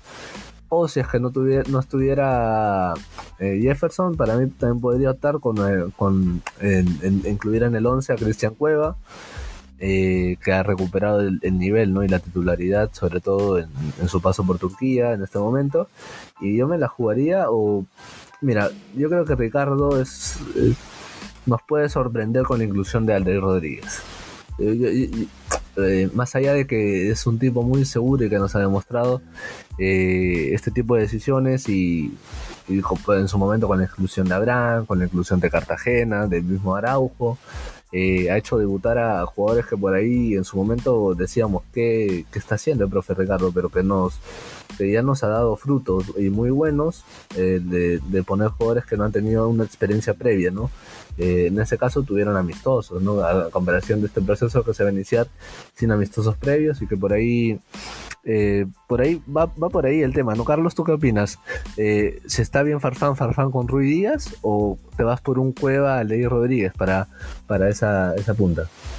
Si Farfán no llega a plenitud en su estado físico, no sería tan descabellado meter a la ecuación a Cristian Cueva porque Cristian Cueva, eh, queramos o no, eh, no ha tenido tampoco rodaje. Recién ha emigrado a, una liga, a, la liga turca, una de las ligas no, tan competitivas, digámoslo así. Pero podría innovar. Creo que la innovación no hace daño. ¿No? Una vez que, experimentas, aparte que vas a jugar con Paraguay, ¿no? No estaría, no, no estaría mal darle minutos al David Rodríguez. ¿Por qué? Porque Alde Rodríguez puede fogarse, ¿no? Puede rodearse bien con Farfán. Si es que llega Farfán. No descarto tampoco lo de Cueva.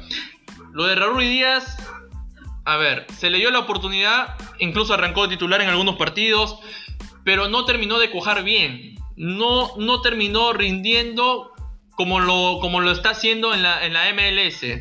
¿No? Porque uno espera que Raúl Ruiz Díaz, cuando se ponga la, camiseta de la selección peruana, que sea ese Ruiz Díaz que la rompe la Major League Soccer, que haga esos golazos. Pero no es así. Y ese, y ese caso de Raúl Ruiz Díaz me recuerda mucho que en su momento le cuestionaban también a Claudio Pizarro. Claudio Pizarro la rompía en el Bayern Múnich y cuando se ponía la camiseta de la selección era otro jugador que no trascendía tampoco. Entonces, si ponemos esa comparación, no estaría, no estaría mal darle oportunidad, porque ya lo hizo Ricardo Gareca. Poco a poco está eh, haciendo ese recambio generacional, pero con mesura. No se está yendo de golpe. ¿no? Y creo que lo habíamos charlado con otros colegas. Ese cambio generacional se va a dar de a poco, eh, con, mucha, con, mucha, este, con mucha, con mucha certeza. Pero de a pocos, de a poco, porque no podemos cambiar de la noche a la mañana un sistema y un plantel que, quieran o no, nos ha dado buenos resultados. Y es por eso que nos ha vuelto a poner en la palestra mundial. Digo palestra mundial porque 36 años, Rusia 2018, todo muy bonito. Y eso nos ha llevado a, impulsar que nuestro fútbol peruano vuelva vuelva incluso, a ser competitivo. ahora nos, le, piden a profe Ricardo Gareca que, tenga seis puntos, ¿no? Exacto, la exigencia está ahí. En teoría sería tres contra Paraguay y de local contra Chile, ¿no? Que nos ha ido muy bien en los últimos partidos, tanto en Copa América como en, la, en la Comebol en la clasificatoria de, la Comebol. Y, y, bueno, para contar un poquito, ¿no? Este rival de Paraguay, dirigido por el profe Berizzo, eh, va a tener en los, en los hermanos, en los mellizos Romero, ¿no? Principales protagonistas, jugadores de San Lorenzo de Argentina. Este, también que está sufriendo un, cambio con el profe Berizzo.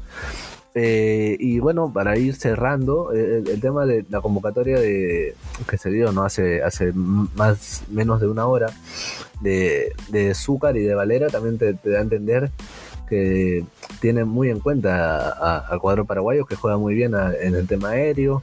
Por ahí, para mí, eh, Ruiz Díaz en este encuentro no va a tener no va a tener ese protagonismo quizás por las características de juego que tiene, ¿no? Porque tienes por delante a Leí Rodríguez, a Matías Zúcar y al mismo Valera que te pueden ganar más en el juego aéreo para sostener un partido, un resultado. Creo que por ahí Raúl puede entrar en el segundo tiempo por el, por el esquema de juego que tiene Ricardo Gareca. ¿no? Creo que para ese partido puntualmente con Paraguay necesitamos un 9 neto y que sepa ganarlas y para, sobre todo cuando visita, conservar el balón. Y, tú nombraste eh, algo interesante ahorita. Marcaste los tres nombres, Matías Zúcar, eh, Alex Valera y Alder Rodríguez. Creo que Ricardo Gareca inclina más la confianza en Aldair Rodríguez. Creo, me da esa sensación. ¿No?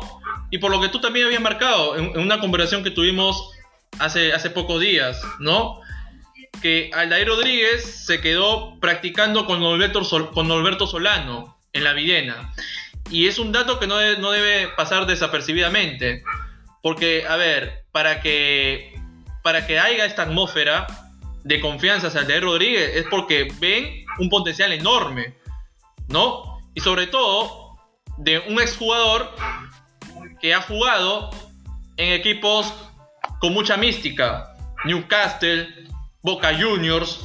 No es fácil. Y el mismo, y el mismo Ricardo Areca, ¿eh? claro, no es fácil. En, Boca, en River, también en un 9, ¿no? la, no conoce el profe Ricardo y por eso creo que le está al, ser un delantero Ricardo Gareca en su época de jugador, por eso es que ante las, bajas de Loyola y Recién García, nos convoca a la, selección mayor. Ahora, también hay, para ir cerrando ya el tema, hay, que tener en cuenta que todavía no se conocía el, no se conocía cuántos jugadores iban a, iban a poder viajar a Paraguay. Eh, porque se convocó 30 a un inicio. Y también, no sé, Carlos, para entrar en el análisis, no sé si concuerdas conmigo, eh, ese dato que te daba al inicio, ¿no? De, los problemas que hay con los jugadores de, la MLS, que no se tiene hasta ahorita una respuesta. Y esta inmediatez en la convocatoria nos da también un poquito a pensar, ¿no? Si es que puede que la federación ya sepa, no sé, estoy especulando con esto, puede que la federación sepa que no puede venir Edison Flores, Reina ni, ni Callens. Y por eso es que ante eso este, está convocando a, a Valera y Azúcar yo, puedo interpretar eso en este momento. Eh, estamos eh, domingo, 8 de la noche, y yo, te puedo interpretar eso. Eh, porque lo de Loyola y García se conocía a, mitad de semana y tranquilamente los podía haber incorporado este, antes de, jugar cada uno con, sus clubes el día sábado. Yo creo que es más una respuesta a, lo de la MLS. Es una respuesta indirecta y, y, eso lo, y esto lo habíamos conversado hace días atrás, ¿no? que Ricardo Gareca siempre suele tener un as bajo la manga. Y estas dos convocatorias que sí han hecho ruido, porque lo estoy viendo en, redes sociales, eh, va por ese punto, ¿no? Va por ese punto. ¿no? Eh, también estamos especulando aquí, ¿no? No estamos dando algo, algo certero, ¿no? Pero me hace mucho ruido a mí. ¿Y por qué? Porque por una parte se le entiende, ¿no? A la, a la, MLS que quieran resguardar a las figuras sudamericanas, de que ha sido complicado, que ha sido el país también golpeado por la pandemia. Y todo eso se le entiende, ¿no? Pero, como decía, eh, no puedes tú atar, no puedes tú a las figuras que tenemos, porque si ponemos en el plano Perú, nombres como Reina y Callens y Edison Flores son nombres de peso, en el proyecto Gareca. Son hombres de peso. Entonces, eh, es complicado ese tema. Es complicado y esperemos que se pueda incorporar. Por el bien, por el bien del, equipo. Y cerrando el tema ya, Julio, eh, tenemos programación de lo que será la primera fecha de las eliminatorias Qatar 2022. Vamos. Así es, con horario peruano todo, ¿eh? con horario peruano tenemos el día jueves 8 de, octubre el duelo entre Uruguay y Chile, muy buen partido, un clásico ya, ¿no? con muchas idas y vueltas en los últimos años, pero va a ser muy buen partido ese de cuadro entre las selecciones de Uruguay y Chile el día jueves a las 5 y 45 de la tarde. Luego nuestra selección versus Paraguay en Asunción a las 6 y 30 de la tarde.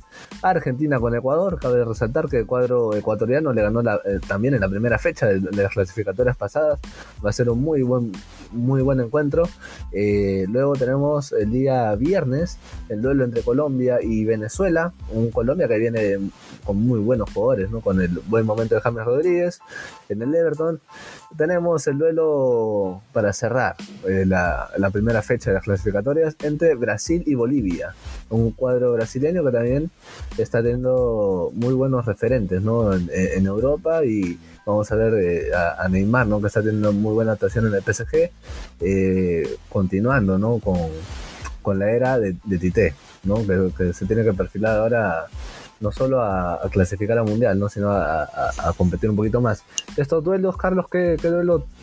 Eh, ese Uruguay-Chile está muy bueno y, también ese eh, Ecuador-Argentina, ¿no? Con el morbo de, las clasificatorias pasadas. Eh, esos tres duelos para mí, Uruguay-Chile, Ecuador-Argentina y por supuesto Perú-Paraguay, lo más atractivo que hay en esta primera fecha.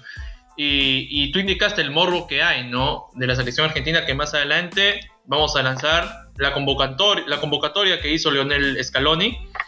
Y me sorprende, de verdad, me sorprende, me sorprende mucho de que la selección argentina eh, esté tomando un rumbo tal vez positivo, pero dejando figuras eh, muy consolidadas. Pero más adelante estaremos dando ya esa información.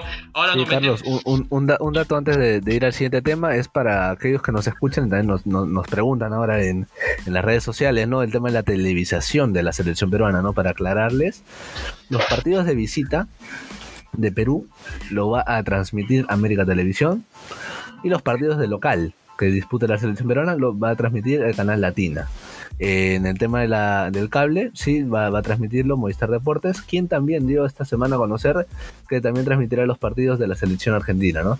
Eh, ese datito que nos, nos preguntaban ahora, ahora leyendo en Instagram, que nos pueden seguir como Radar Futbolero, y la, la, alcanzamos a, a, los, a los seguidores del programa, ¿no?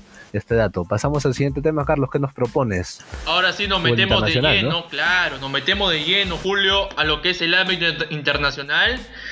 Eh, a ver, hacemos escala a la Liga Santander. Y el primer punto que vamos a tocar es Atlético de Madrid, que en estas dos últimas jornadas ha empatado sin goles. ¿No? Con Villarreal, en un partido eh, muy exigente, en un partido que tuvo como titular a Luis Suárez, sobre todo. Tuvo como titular a Luis Suárez, pero que no fue eh, tan trascendental, ¿no? Claro, ese, este Villarreal que venía de perder ante el Barcelona, por ahí se esperaba que el Atlético de Madrid hiciera lo mismo, ¿no? De, que, vino mostrando en el debut del pistolero en el Wanda Metropolitano y que bueno, ha, tenido un bajo rendimiento este Atlético de Madrid que tras esa goleada, ¿no? Eh, hace un par de, fechas no ha podido volver a retomar, ¿no? ¿Y, qué, qué, opinas sobre todo esto? La, la rotación, ¿no? De, de Diego Costa con, con Luis Suárez, si es, si es correcta esto o, para ti deberían juntar a los nueve, ¿no? Creo que Diego Simeone está siendo muy sensato ¿ah? con esa decisión. ¿Por qué? Porque también entre semana empató con el Huesca de visita 0 a 0, teniendo a, Lucho Suárez de titular. Se espera mucho de Luis Suárez. Creo que la chapa con la que llegó el pistolero al conjunto colchonero es para que sea figura principal y para que sea figura trascendental de este proyecto del Cholo Simeone, teniendo como apoyo a Joao Félix, que el portugués la viene rompiendo, no marcará los goles, pero rinde como se debe. Y aparte el precio que se pagó por ese chico es una millonada, una millonada. Y lo de Diego Costa, lo de Diego Costa a mí me hace mucho ruido porque se notó un poco de fastidio con la llegada de Luis Suárez, se notó un poco de de que a, mí me da a entender de que el Cholo Simeone como que ya le había soltado la mano, ¿no? Y, se entiende, se entiende porque el partido que tuvo con Leipzig, en UEFA Champions League, era un partido para que el Atlético Madrid pase, pase. Pero ¿qué pasó? No hubo esa contundencia en ataque. Ahora que tienes esa jerarquía en ataque que Luis Suárez, ¿no? Como que te da un plus extra pero no se ha visto reflejado en estos últimos partidos. Entonces eso a mí me llama mucho la atención.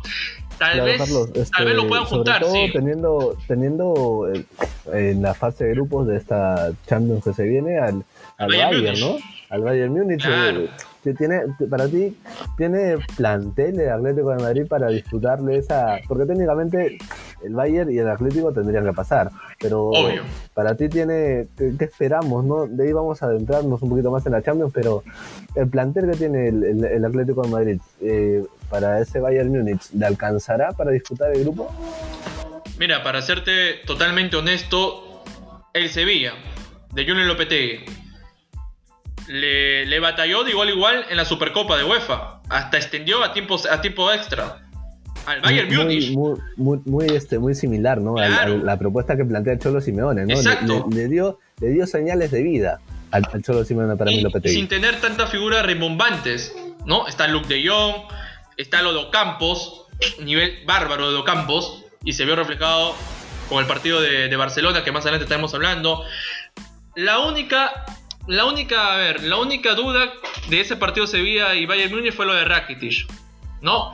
Pero si me preguntas a mí al, al plano personal, creo que el Atlético de Madrid sí tiene armas como para hacerle daño al Bayern Múnich, sí lo tiene. Si es que Diego, Diego Simeone sabe plantear muy bien el partido, Julio. Y otro, y otro que sale de, de la Champions y que la ha ganado 13 veces es el Real Madrid, ¿no? Que, que, que nos puedes contar de, de ese duelo entre el cuadro de Real Madrid y, y el Valladolid y Levante en estas dos, dos fechas, ¿no? Bueno, lo de Real Madrid, a ver, es cierto que gana sus partidos, pero no convence. No convence y estos dos últimos partidos ha tenido como protagonista principal, pongámoslo así, a Vinicius Junior. Vinicius Junior que es un jugador joven, pero que no tiene la etiqueta de estrella, no tiene la etiqueta de marcarte los 50 goles que te marcaba Cristiano Ronaldo en cada temporada. Hay que ser fríos. Este Real Madrid a mí no me transmite nada. Es cierto que tiene buen rodaje, es cierto que tiene buen funcionamiento colectivo, pero hace falta esa figura de estrella, esa mega estrella que te marque los goles. Ahora con Benzema no alcanza, no alcanza con Benzema, no alcanza. Carlos, Carlos, ahí, ya que tocabas a Vinicius, ¿no? Es, es muy pronto o es correcto lo que te voy a decir, ¿no? Comparar lo que está haciendo Ansu Fati en el Barcelona, Ah, bueno. que no le ha costado ni un dólar, porque viene de la masía, en- a comparación de lo que eh, el Real Madrid ha invertido por Vinicius Junior. Me parece que tienen, eh, incluso el chico Ansu Fati es menor y ya está teniendo ese protagonismo que le estamos pidiendo ahora a Vinicius. ¿Sabes lo ¿Qué, que qué opinas de, de este bonito duelo que se va a venir? Ya, ya que no tenemos a un Cristiano Messi o un Benzema Suárez, se va, a- va a ser este, este clásico que se nos viene en, unos, en unas semanas. Eh, te- tendría que destacar a Ansu Fati y tendría que de- destacar Vinicius Junior. Sa- ¿Sabes lo que pasa, Julio? De que la comparación Ansu Fati con Vinicius Junior es que Ansu Fati eh, te genera la jugada y sabe definir. En cambio, Vinicius Junior genera las gambetas, desequilibra, pero el problema que tiene este chico es la definición. Y se vio reflejado el partido que tuvo hoy contra Levante. En el segundo tiempo, se comió varios goles. Varios. Sí, colegas internacionales marcaban que si por lo menos marcara el 30% de las Exacto. ocasiones que tiene, a comparación de Ansu Fati que la toca dos veces y la manda a guardar. Es por eso que Ansu Fati tiene mucha más regularidad y mucha más efectividad que Vinicius Junior. Y a Ansu Fati no le costó nada al Barcelona porque es un descubrimiento de la masía. Y es Ahora, hay, hay que, hay que decirle a la gente que esta temporada, que seguramente los mejores augurios para Ansu Fati, este, a- Ansu Fati para mí va a tener una muy buena temporada, ya lo viene demostrando con los tres goles que ha, que ha realizado y sobre todo que tiene incidencia en el ataque de Barcelona, que ya pasaremos a hablar, pero hay que darle dato a la gente, ¿no? Si Ansu Fati no sale el man of the match de los partidos, es porque Ansu Fati es menor de edad y porque la, la empresa que auspicia al jugador del partido de la Liga Santander es Budweiser, que es una empresa de bebidas alcohólicas y que por ser menor de edad, eh, Ansu Fati esta temporada por lo menos no va a poder recibir este premio, ¿no? Y está poco que cumpla ya la mayoría de edad este chico. Está poco. Está poco para que cumpla 18 creo. Creo que su cumpleaños es en octubre. Por ahí he escuchado el dato en un medio internacional. Pero cerrando nuevamente el tema de Real Madrid. Real Madrid le hace falta fichajes. Y no entiendo la postura de Florentino, no entiendo la postura de Zinedine Zidane de cómo es posible de que no puedas llegar a un acuerdo o, o al menos conversar que haya esa intención con un jugador que hasta estas últimas 24 horas ha estado libre, como Edison Cavani, y que ha estado en el mercado de fichaje rondando rodando en diversos clubes para que pueda ser fichado. Mucho se especulaba de que iba a hacer el arribo al, al fútbol portugués en Benfica. Mucho se especulaba también de que iba a arribar para el fútbol brasileño con Gremio. Al final se cayó el fichaje. Y ahora, por lo que tengo de información, va a ser fichaje de- de- del Manchester United. ¿No? Así es, un Real Madrid que le, le va a costar, ¿no? No, no tener nueve. Mira, porque tiene a Benzema, tiene a Jovic que no ha tenido el mismo protagonismo y tienes al chico Mariano Díaz, que son las alternativas. Y aparte Julio, la lesión que tiene este equipo, la lesión que tiene Real Madrid es para agarrarse la cabeza y decir qué es lo que está pasando, ¿no? Carvajal. Claro, tiene a Carvajal, Carvajal eh, lo de Odriozola. Militao mismo también. O sea, no, no, no hay una explicación, sobre todo en Hazard. O sea, lo de Hazard sobre, sobre todo hoy los, los cambios del Madrid, mira, es Isco por Modric, oh. Odegar por Valverde, Rodrigo por Asensio y Lucas Vázquez por Vinicius Junior. No son, no son malos los nombres, ¿no? Pero le va a faltar jerarquía. Rodrigo por Asensio. Mire, no digo que, que, que Zidane está haciendo lo correcto, sí, pero muy apresuradamente. Encargarle todo el peso a un chico de cuánto, 19 años. Son jugadores jóvenes, Rodrigo, Vinicius Junior. No, acá tienen que pesar los jugadores de jerarquía, los jugadores que tienen peso, los jugadores que, que, sean efectivos. Este Real Madrid lo que necesita son jugadores de, de, de instinto goleador. Con Benzema no alcanza. Benzema necesita socios adecuados adecuado, no alcanza, con Benzema ya no alcanza. Carlos, también para adentrarnos ya y entrar al tema de lleno de Barcelona, eh, son, son, dos equipos que no han tenido no han tenido grandes fichajes, ¿no? Por ahí Barcelona un poquito más, pero tampoco nivel nivel no, no hay en Trincado, no hay en Des, eh, no, no sé, eh, ¿tienes un dato para cerrar el Real Madrid y pasar a Barcelona? lo del Real Madrid, este, para cerrar el tema Hazard, eh, escuché a, diversos colegas en, cadenas internacionales, muchos se le cuestionaba de que tal vez pueda ser la presión psicológica de cómo ha llegado este muchacho, porque llegó para ser una estrella, porque portar las 7 que dejó Cristiano es muy difícil. ¿no? Es muy difícil. Y las lesiones. Lo, lo, comparan, lo comparan mucho con lo que en su momento fue Robben, con lo que en su momento fue Kaká, con lo que en su momento y mucho más reciente fue Gareth Bale. Y, esperan, y esperan ver al Hazard ese que la rompió en el Chelsea, ¿no? Esa característica con la que primaba, con la que combinaba, con la que se sentía cómodo. Y las lesiones le están jugando una mala, una mala pasada. Y creo que a este chico de Hazard se le pagó 100 millones de euros pero ¿cuánto tiempo más hay que esperar para ver la mejor versión del Duque? ¿Cuánto tiempo más? Entonces, para cerrar el tema, el Real Madrid sí ha ganado sus partidos, es puntero, por lo que veo, con 10 unidades, ¿no? Ahora, vámonos al, al, al rival de toda la vida, que es Barcelona. Barcelona, lo habíamos indicado en programas, en capítulos anteriores, de que todo muy bonito, ¿no? Con Villarreal, con este con el último partido que tuvo con nuestro compatriota peruano, que es este Renato Tapia, ¿no? Con el Celta de Vigo, para ser más específico, con el Celta de Vigo. Le ganó muy bien, 7 goles, le metió 3 al Celta, le metió 4 Villarreal en el Camp Nou, pero cuando nosotros, y me incluyo, yo dije que la verdadera prueba de fuego va a ser cuando enfrente a Sevilla, a Valencia, Atlético de Madrid y Real Madrid. Hoy se enfrentó al Sevilla. Y Sevilla, que es un equipo muy ordenadito, que es un equipo que ha sacado grandes impresiones porque viene de jugarle un buen partido al Bayern Múnich. Y hoy no fue la excepción, le jugó un buen partido al Barcelona, hasta incluso en el primer tiempo mantuvo muy bien la posesión del balón y Luke de Jong abría la cuenta, Julio. ¿Qué te parece? Pero hubo respuesta inmediata, ¿ah? Hubo respuesta inmediata de, del Barcelona por un ex jugador del Bayern Múnich. Para ser más claro, Filipe Coutinho que está haciendo una gran temporada. Sí, ha recuperado la, calidad, ¿no? Eh, eh, vino renovado para mí Coutinho, ¿no? a comparación de, de la temporada en la cual fichó por el Barcelona, con todo ese peso de, ser uno de los fichajes más caros del club. Y que bueno, eh, sí, como tú lo agotabas, ¿no? las, pruebas de fuego eh, es ante estos rivales, justamente con, contra un Sevilla que nos había dejado muy buenas impresiones contra el, Bayern Múnich. Sabemos la, calidad de técnico que es Lopetegui y que fue al Camp y le, planteó muy bien el partido, eh, otra vez poniéndose en ventaja, tal cual lo hizo como la, la Supercopa. Este Luke de Jong, muy, muy, buen 9, ¿no? No es. Eh, no, no, tiene mucho nombre, pero se maneja muy bien en la, delantera. Un cuadro de Sevilla que le quitó el Tottenham Reguilón, pero que no, no, ha, tenido mayores variantes. Y para mí, lo más resaltable del Sevilla es la, calidad de jugador que tiene en Lucas Ocampos, que es un jugador que le, da mucho protagonismo al ataque, que le da la garra, le, da ese, ese protagonismo en ataque y como, como lo, dicen... Eh, es un jugador que, que es, está hecho para mí para, para, equipo grande.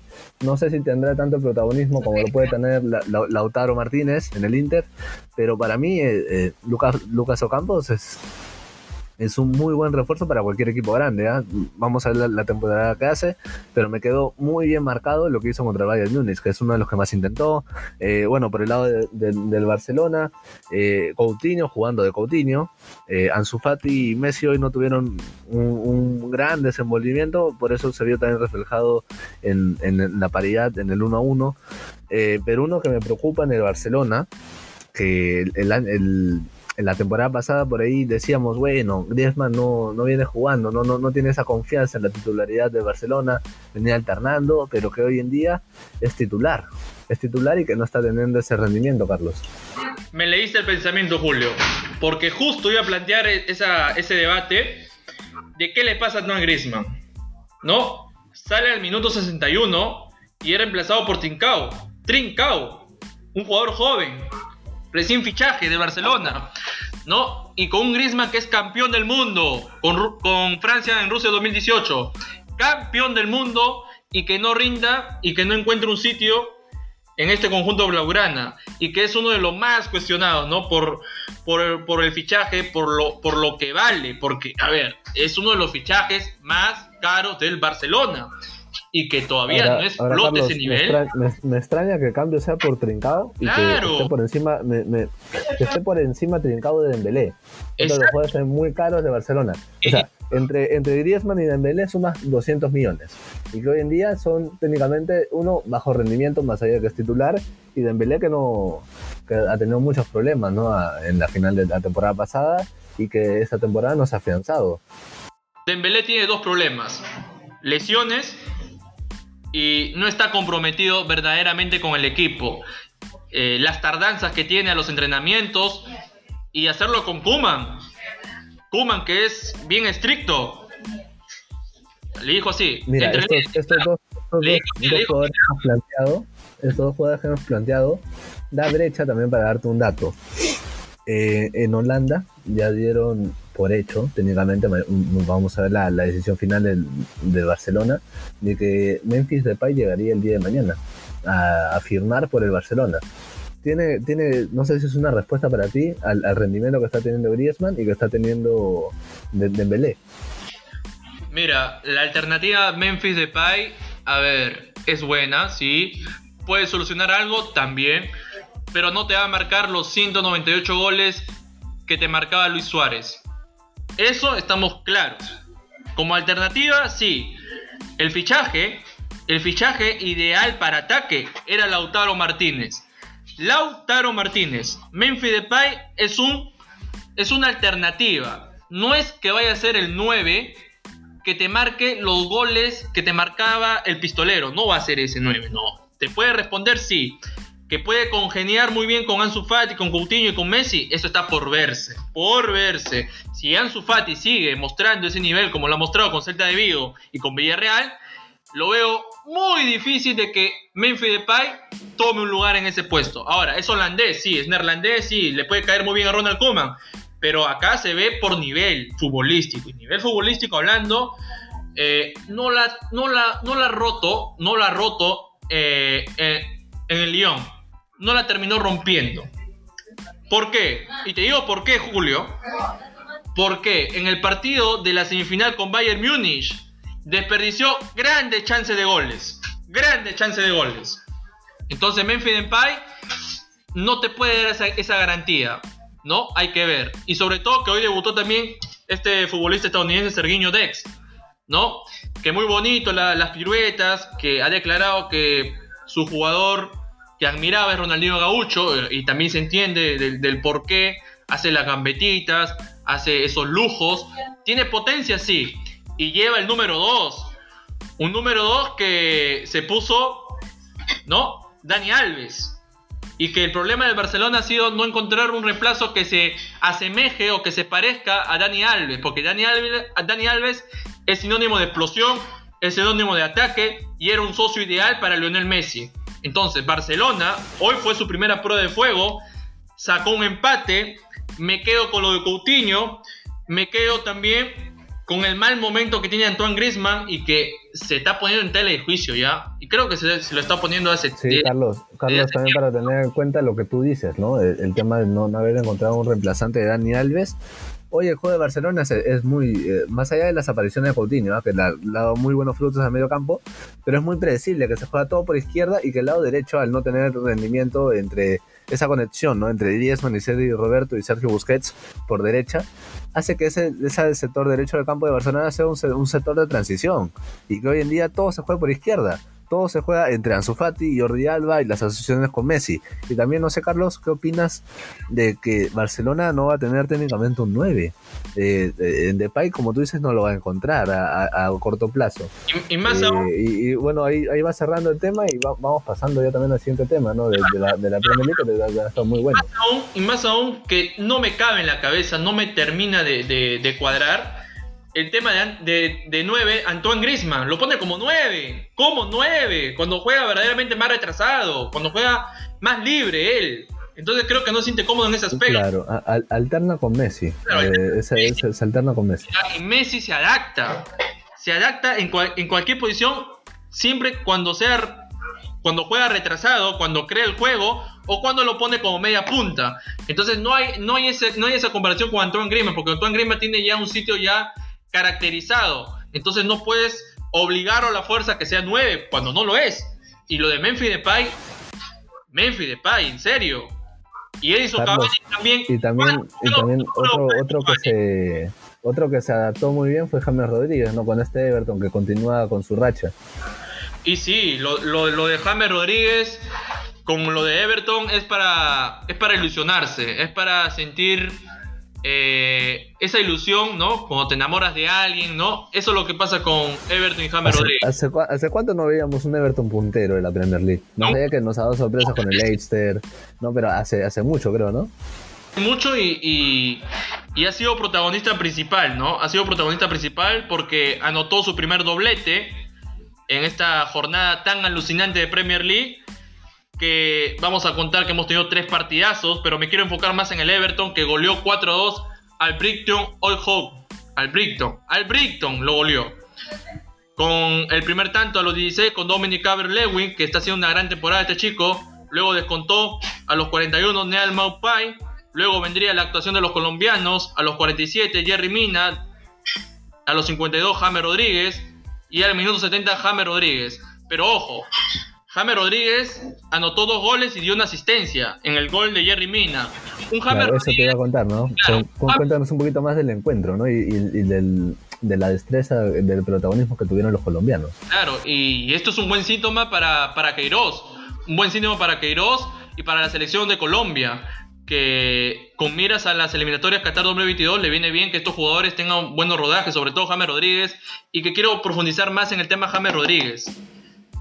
Eh, viendo este Real Madrid en la actualidad, de cómo le cuesta ganar los partidos y que lo gana con la mínima o a veces con, dos goles, no me pregunto, ¿hizo bien el Real Madrid en dejar ir a James Rodríguez?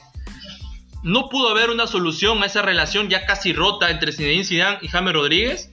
O sea, no, no hay una explicación, o sea, no, ¿cómo te explicas de que James Rodríguez va al Everton, juegue ya cinco partidos, o no, cinco partidos y la rompa, y que sea influyente, que sea protagonista, que sea el protagonista, y que se sienta arropado por, eh, por Carlo Angelotti. Entonces, claro, porque no, no está teniendo, mira, ese Real Madrid no está teniendo un buen rendimiento, una Hazard por lesión. Modric no está teniendo eh, el protagonismo que lo llevó a ser el mejor del mundo en su momento, a ganar el balón de oro. Y que bueno, como tú planteas, la, alternativa es muy buena, ¿no? Hubiera tenido en James hoy en día, en vez de Matthew Odegaard, hubiera tenido en James a un gran protagonista, sobre todo pensando en la Champions. ¿Para ti, Julio, hizo bien el Real Madrid dejarlo ir? A James Rodríguez, teniendo en cuenta el presente del Real Madrid. Mira, para mí, o sea, concordando con, con el tema del, inicio de temporada y los rendimientos, me parece que no.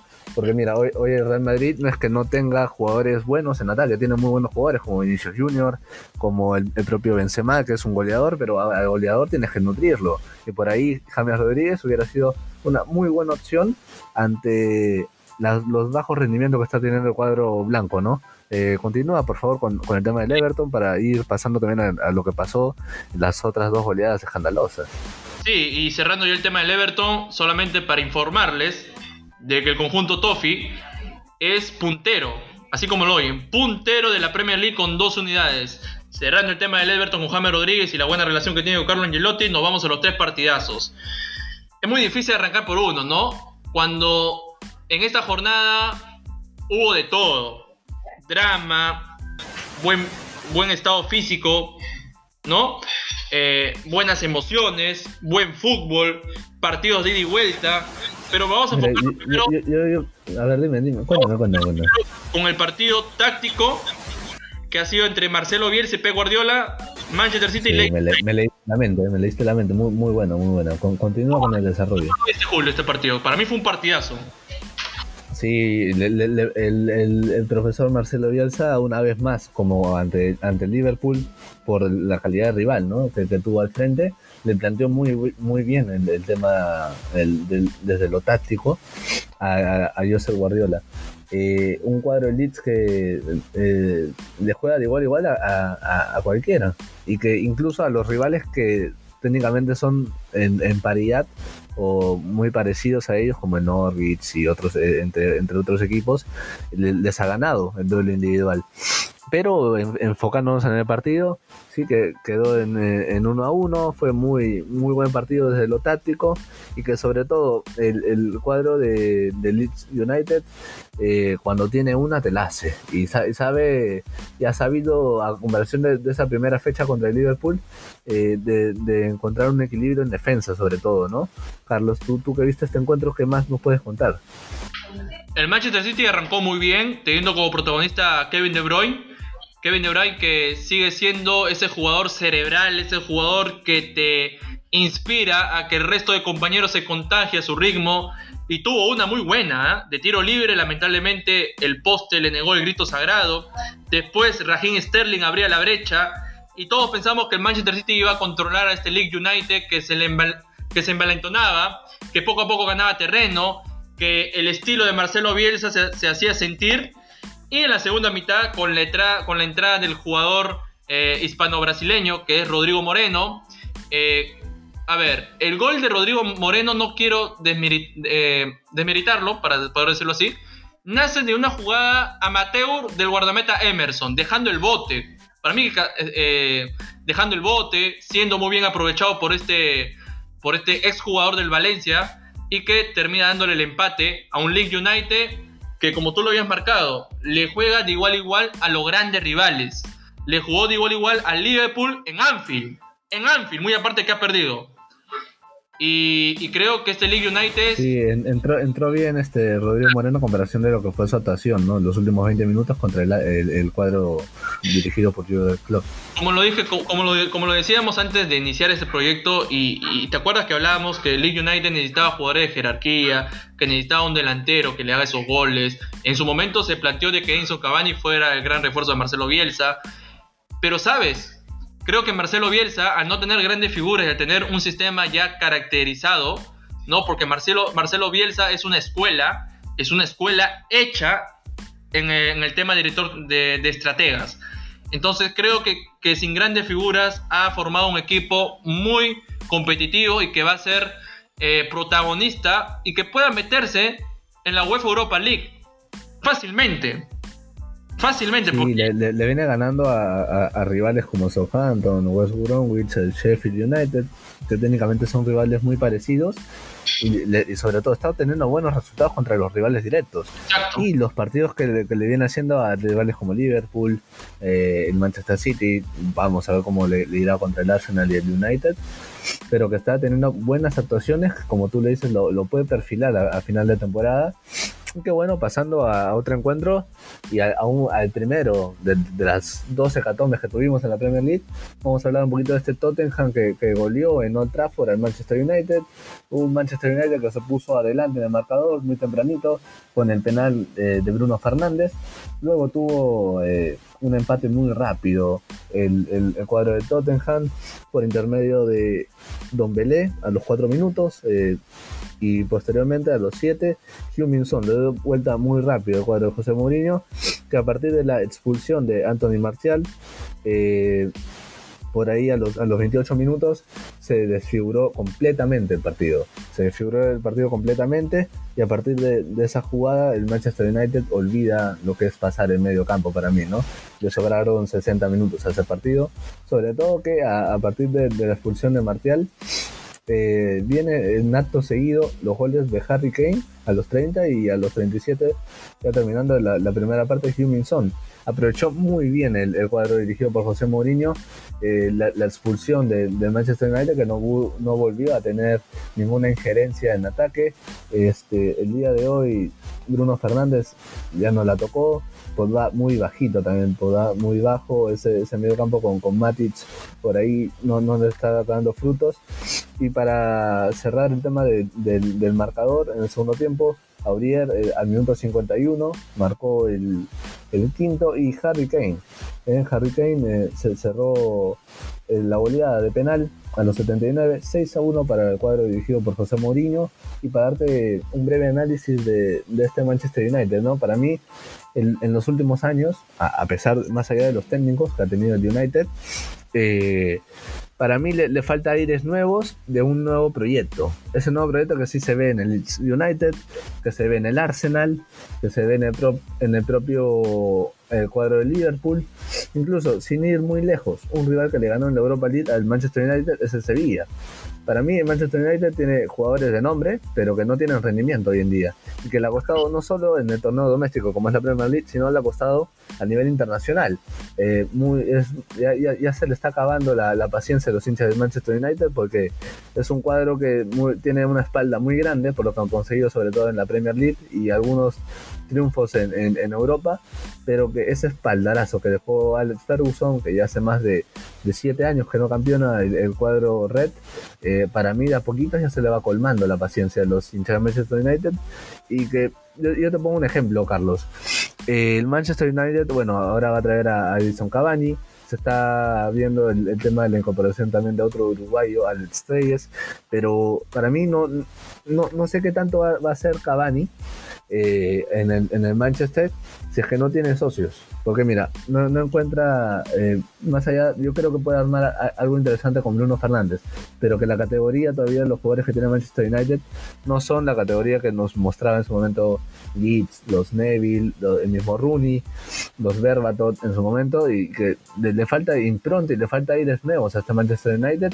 No sé qué opinas de, de, este tema, Carlos. Eh, para mí, un jugador que que para mí el, director deportivo del Manchester United lo hubiera quitado al Sevilla era Lucas Ocampos. El, argentino tiene, tiene para mí las características y sobre todo ese desenvolvimiento en ataque, que no técnicamente como dice a, la peruana no se chupa, eh, tiene, tiene carácter. Tiene un carácter que para mí le vendría muy bien a este, a este Manchester United que hoy Hoy el Manchester United acabó el partido en minuto 30, le sobraron 60 minutos al, Manchester United. Para mí le falta esa idea, ¿no? Jugadores que más allá de, lo que cuesten y más allá del nombre, le falta jugadores con rendimiento. No sé si para ti, hace rato también el, Manchester no, no, no vende a un jugador a un equipo directo, como en su momento fue Cristiano, Beckham, etcétera, eh, por rendimientos, porque en ese momento era porque eran muy buenos jugadores, eran posibles potencias, Hoy en día tienes un Depay que se va al Lyon, eh, tienes a, a, Lukaku que se va al Inter. O sea, no, no, no tienes eh, ese gran salto que tenían antes los jugadores de Manchester United para ir a, grandes clubes por tema, sobre todo, rendimiento. Y con el tema, para ir acabando la idea, a Manchester United no, no es que le falte dinero, dinero tiene. Lo que no ha tenido es el latino para traer buenos jugadores y, sobre todo, quitarle rival, eh, jugadores a los rivales directos que es algo que viene haciendo el City, que viene haciendo el Tottenham y el propio Liverpool. Eh, vienen haciendo eh, en estas temporadas y le está trayendo muy buenos frutos. antes de meterme de lleno a la obra dramática que se vivió en Old Trafford, eh, quiero lanzarte, lanzarte un datito sobre el guardameta brasileño Ederson. Por lo que he visto, dice que tiene mucha desventaja al momento de salir en pelotas paradas. Ojo al dato para Ricardo Gareca, para la selección peruana, para los fanáticos que nos estén escuchando. Ojo al dato. Y que le ha costado mucho, mucho salir en, situaciones incómodas como tiro de esquina o como tiro libre. Ojo al dato, la selección peruana se enfrenta a Brasil en el Estadio Nacional. El martes. Exacto. el próximo martes. hay que tenerle en cuenta ese, dato y hay que ver cómo... Mira, ese Brasil ese Brasil va a estar muy bueno, porque mira, Neymar viene en un buen momento con el PSG, Coutinho ha encontrado el, nivel y sobre todo Gabriel Jesús en este Manchester City, que no está teniendo esas actuaciones deslumbrantes de antes, pero que, que viene muy bien también, ¿ah? eh, tiene muy buen mediocampo, Casemiro, ya, el, otro viernes vamos a analizar lo que será ese partidazo, ¿no? De, Ahora sí. Brasil en, Lima. Ahora sí, Julio, me meto de lleno a lo que ha sido esta obra. Digo obra dramática porque hubo los condimentos necesarios. José Mourinho es técnico del Manchester United. ¿A quién trajeron como reemplazo? A Solskjaer. Ya. Entonces todo eso forma una linda obra. Una linda obra que al principio los Red Devils arrancaron con ventaja desde punto penalti con Bruno Fernández.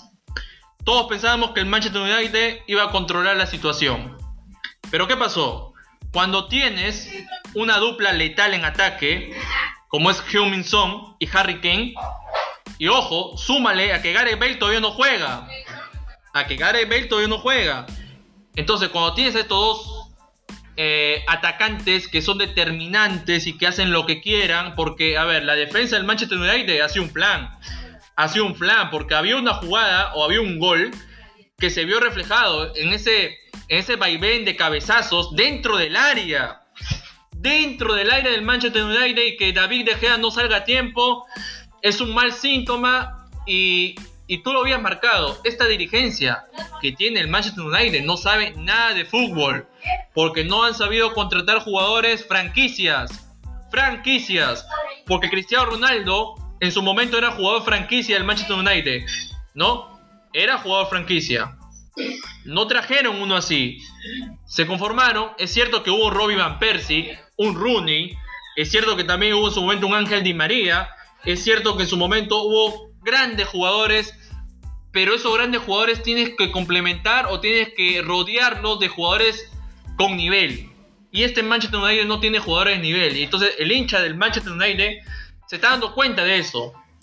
Se está dando cuenta de que no tiene un, proyecto sólido. Y se ha visto reflejado en la UEFA Europa League. Que muchos lo daban como candidato a que gane esta UEFA Europa League. Pero se topó con un Sevilla. Un Sevilla que sabe a qué juega, que tiene un proyecto sólido encabezado con Julen Lopetegui cerrando la idea y el partido, que para mí fue muy bueno, del Tottenham. Mérito del Tottenham, que aprovechó las falencias del conjunto de Solskjaer. Después el partido se le fue acomodando con la expulsión de Anthony Marcial. El partido tomó otro rumbo, fue un dominio absoluto de los Spurs y es ahí donde nacen los demás goles. Es ahí donde Harry Kane se da un festín. Es ahí donde Son se convierte en más protagonista que nunca. Es ahí donde el, surcoreano sigue dando la talla. ¿Y por qué y por qué se está convirtiendo en una figura clave este Tottenham. Cuando todos pensábamos que el Tottenham, con la salida de Mauricio Pochettino, se iba a derrumbar. Y que ponían en, tela de juicio ¿no? lo de José Mourinho. Y la semana ha sido buena de José Mourinho. Porque eliminó de penales al Chelsea, la Carabao Talk. Lo eliminó el Chelsea de Frankie Lampard. Ese Chelsea que trajo fichajes. Ese Chelsea que invirtió mucho en jugadores como Timo Werner, como Thiago Silva, como Kai Hevers, pero no le bastó para Carabao Top. No le bastó porque Tottenham, con un proyecto, con jugadores destacables, lo eliminó. Y hoy aseguró una goleada 6 a 1 al Manchester United. Cerrando el tema ese, pasamos a la goleada histórica.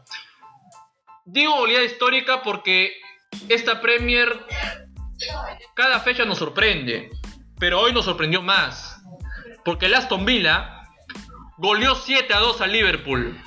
Último campeón de esta competición. Último campeón de esta competición.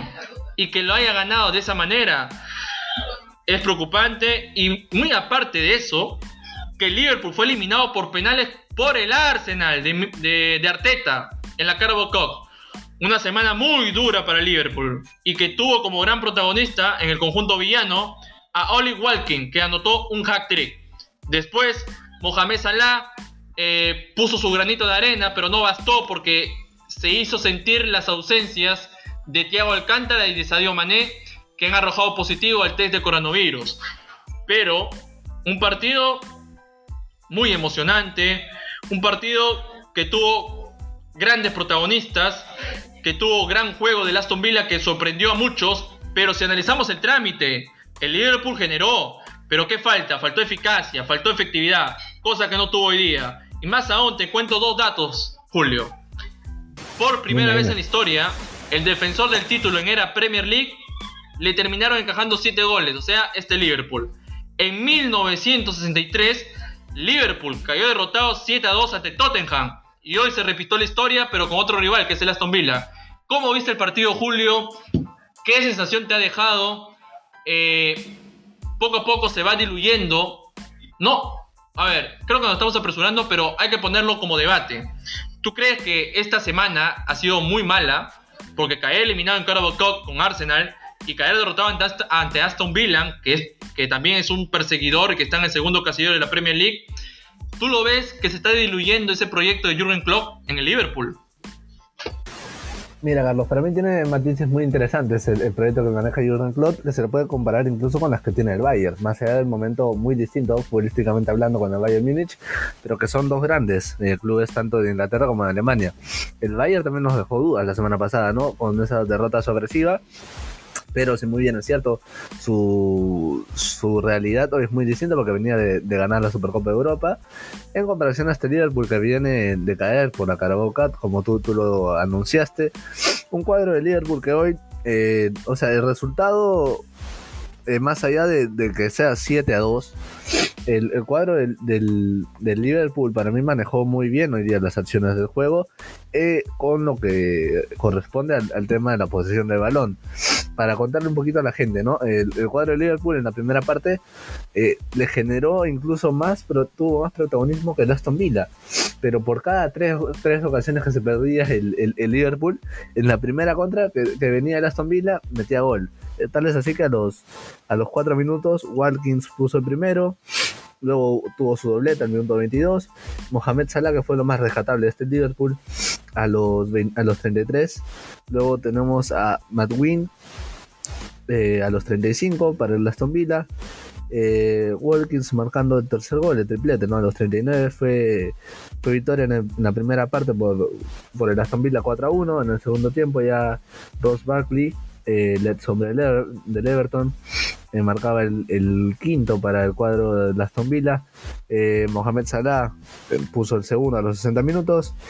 Y Grealish puso a los 66 y a los 75. Le sobraron 15 minutos ese partido, incluso.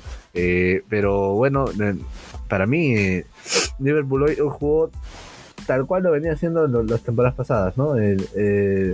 pero con la diferencia que por cada gol, como te decía, por cada tres ocasiones que se fallaba el Liverpool, no, tuvo efectividad, no pudo, este, no pudo traducir esa tendencia que la caracteriza a cuadro Jurgen Plot en el marcador y estuvo muy fina la zombita, ¿no? Mira, Julio, eh, esto me da a, a pensar de que los equipos que no te presionan tanto, que no te generan buen juego, y que en la contra son muy efectivos, son de los más peligrosos.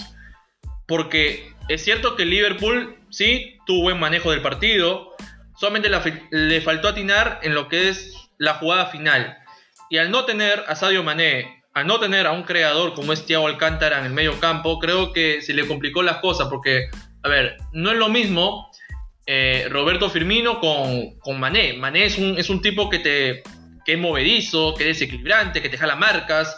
Y, Firmino es más centrodelantero, más territorial ahí, vive ahí en, la zona rival. Eh, entonces me da a pensar de que este Aston Villa supo aprovechar la, cualquier oportunidad de ataque y se vio reflejado. Entonces, estos equipos que no presionan, que no manejan el juego, te da un índice de que son los más peligrosos para cualquier equipo grande. Y esa goleada creo que ha hecho ruido. Sí ha hecho ruido porque no es fácil de que un Aston Villa golee al último campeón. No es nada fácil, no es nada para digerir, ¿no? No es nada para tomarlo así como, bueno, ha sido, ha sido, ha sido algo algo así, ¿no? Casual. No, no ha sido algo casual, ha sido algo... Aparte, Jurgen Klopp tiene espalda, ¿no? Todavía los resultados han sido favorables técnicamente en los últimos años, pero vamos a ver, ¿no? Como cómo se viene el Liverpool en las próximas fechas, se viene una mejora. Yo creo que con el retorno de, de Diego Alcántara de ese medio campo va a mejorar mucho. Y sobre todo la velocidad de Mané, ¿no? Que complementa muy bien el juego de Salah, que más allá de las adversidades, hoy pudo hacer dos goles. Eh, Carlos, no sé si tienes otro dato para cerrar la Premier y pasamos a la Serie A. Cerramos por completo la Premier, una Premier apasionante y, que sigue demostrando a, a varios seguidores que es la mejor liga del mundo. Y eso lo puedo recalcar con esta jornada maravillosa que nos han regalado. Ahora, yéndonos al, a Italia, a la Serie A. Eh, había un problema, sí, había un problema eh, en, el duelo de Juventus con Nápoles. Y, y el Nápoles, lo que pasa es que ha mostrado eh, caso de coronavirus en algunos jugadores. Y que la misma ciudad no le permitió que, que viajen a Turín. ¿No? Entonces es por eso que los dirigidos de Andrea Pirlo se presentaron pero decidieron aplazar el partido para una nueva fecha. Porque en primera instancia estaba planeado para que se den los tres puntos, en primera instancia. Pero finalmente decidieron a que se aplace este partido y que se pueda jugar con, con la normalidad, ¿no? Para no exponer a nadie, para no poner en riesgo también la competición italiana, que viene muy bien. Por ejemplo, Atalanta goleó 5 a 2 a Cagliari, el Benevento Calcio derrotó 1 a 0 a Bologna, el, el Lazio de Ciro Immobile, que salió expulsado, empató 1 a 1 con el Inter de Milán de Lautaro Martínez, el Parma derrotó 1 a 0 al Gelas Verona, el AC Milán goleó 3 a 0 al Spezia, el Sassuolo 4 a 1 al Crotone, el Genoa Vittorio también otro partido que se aplazó, el AC Roma derrotó 1 a 0 al Udinese. Y Fiorentina cayó derrotado 2 a 1 ante Sandoria. Julio, ¿qué precisiones tienes ante este problemita que ha habido entre Juventus y Nápoles? Yo creo que ahí va, a incidir mucho que, el técnico de, la Juve sea, Andrea Pirlo, ¿no? Que, es un exjugador muy, muy bueno, un crack eh, eh, en su posición de medio campo va, a incidir mucho que, Pirlo ha sido jugador de, fútbol y, que le va a mostrar cierto apoyo a que se juegue el partido y que no se consiga eh, a través de los directivos los tres puntos. Creo que va a apoyar mucho a que se postergue este partido, que se juegue en el futuro contra un cuadro de Napoli que ha venido haciendo muy bien las cosas en la anterior temporada. Tiene a, Gatuso también un, justamente tiene a Gattuso, ¿no? que fue compañero de Pirlo en el Milan en esas épocas del 2007 yo creo que eh, si no hay, no creo que haya ningún problema en reprogramar el partido, debido a que ahora ya estamos con un calendario normalizado en Europa, ¿no? Para mí va, a ir por buen puerto y creo que se va a terminar disputando ese partido, ¿no? Ahora, una cosa es lo que la, buena predisposición que pueden tener los, los jugadores y los miembros del comando técnico, pero eh, en este tipo de, casos lo, lo resuelve ya los directivos del comité ¿no? de, la Serie de, Italia. ¿no? Se, conoce mucho que en Europa se maneja mucho, se respeta mucho las, decisiones que pueden tomar por parte de los, de los miembros de la liga de cada país. Sí, y entrando un poco al tema de la Serie A, para ser más específico, para ser más claros, al buen momento que tiene el atacante argentino Lautaro Martínez que ha vuelto a ser protagonista, que ha vuelto a anotar para los Nerazzurris en este empate con la Lazio. La Lazio, que es un equipo que ha dado que hablar, dejó buenas sensaciones en la anterior temporada, teniendo al máximo goleador del continente europeo, que es Ciro Inmóvil, Julio. ¿Qué te pareció este partido? Eh, ¿Cómo ves el buen nivel que viene atravesando Lautaro Martínez de cara a lo que será las eliminatorias Qatar 2022? Y poniendo nuevamente eh, en tela de juicio a la mala dirigencia del Barcelona por no irlo a buscar. Sí, un Lautaro que hace goles de todos los, tipos, ¿no? En este caso fue un muy buen zurdazo a los 29 minutos del encuentro, que adelantó al cuadro del Inter de Milán ante la Lazio, luego marcó el, empate, como tú lo decías, Savic, en un partido que tuvo las, expulsiones ¿no? de Immobile y de Sensi, Un Lautaro Martínez que, como tú lo dices, hoy, hoy en día hubiera sido un muy buen refuerzo, sobre todo por la, no solamente por el nombre, ¿no? Que representa hoy Lautaro Martínez en la Serie italiana, sino por el rendimiento que viene teniendo el jugador argentino hubiera tenido también para los dirigidos de profe Scaloni en Argentina, hubiera tenido una muy buena relación con Lionel Messi. Esas asociaciones que hoy en día le está costando, sobre todo eh, por el sector derecho al Barcelona, le hubiera venido muy bien eh, que, que, juegue Lautaro por, por ese lado, ¿no? Eh, con, con, el bajo rendimiento de Griezmann, con el bajo rendimiento de, del mismo Dembélé y para que Messi pueda ocupar esa posición, ¿no? Y, y, Lautaro de 9. Eh, hubiera sido una muy buena alternativa. También pensando en nuestros vecinos, ¿no? En, Argentina, eh, que tenga dos jugadores de selección y que hoy con esta rotación que ya está haciendo con esta transición, eh, tenga muy buena opción en el ataque argentino. Y pasando un poquito al, tema de, Francia y uno que no lo convocaron es Ángel Di María, ¿no? Cuéntanos un poquito de lo que fue la goleada del PSG. Y el PSG volvió a encaminarse, volvió a tomar ese percamino ya característico de ellos, en golear a los rivales, en, en, desfilar tranquilamente la Ligue 1 de Francia, eh, teniendo como protagonistas a Neymar y a Kylian Mbappé, ¿no? Y uno se pregunta, ¿cuánto tiempo más, cuánto tiempo más tendremos que esperar para que Kylian Mbappé salga de la, de la Liga de Francia, ¿no? Muchos se ha especulado, muchos han salido eh, en diversos portales, de que para la siguiente temporada ya le había comunicado a la dirigencia del PSG que se quiere probar, quiere irse ya, que quiere probar nuevos rumbos. Y no sé, esos nuevos rumbos me suena que puede abarcar o pueda aterrizar al Santiago Bernabéu, que es un fichaje en el lado para Florentino Pérez y para este Real Madrid que yo creo que le caería muy bien. Y lo de Neymar Jr., que eh, hay que tomarlo en cuenta, que sabemos que en estas dos primeras fechas para nuestra selección peruana va a ser rival directo, ¿no? ¿Qué opinas tú del buen nivel que viene atravesando Neymar Jr., un jugador que a veces deja deudas, ¿no? En el tema futbolístico y un jugador que cuando está bien, cuando no tiene lesiones, cuando no tiene problemas externos, responde correctamente en la cancha, Julio. Sí, un, Neymar que hoy marcó un doblete al minuto 36, al minuto 47, y que por poco no marcaba un triplete que lo iba, lo iba a traer de muy buena manera lo que se, viene en este doble por la eliminatoria. Sí, en general, para mí también eh, esa, ese puente ¿no? que tú me dices de, de, Mbappé a, la, próxima temporada en su llegada a Real Madrid, también podría significar, y, acá te pongo una, situación a ver qué, qué opinión tienes, hay, que ver cómo le va en la Champions eh, esta temporada del PSG. Yo creo que va a depender mucho de cómo le va en la Champions para ver la continuidad de Mbappé, porque para mí si Mbappé sale la próxima temporada, también nos da un poquito de luces a que Neymar pueda emigrar a otro equipo buscando un nuevo proyecto. Eh, porque para mí ya lleva creo 3, 4 temporadas Neymar en, este PSG tras su salida de Barcelona, puede significar también con el empalme que pueda tener Lionel Messi en su momento, ¿no? Hay que, hay que evaluar todavía que, que no, no se acaba esa novela de Lionel Messi, más allá de la elección de un próximo eh, presidente en Barcelona, está muy bonito ese juego, ¿no, Carlos? Este, mira, si sale Mbappé a Real Madrid, la posible llegada de Messi a Manchester City y que por ahí también hay una posible llegada de Neymar al cuadro blue.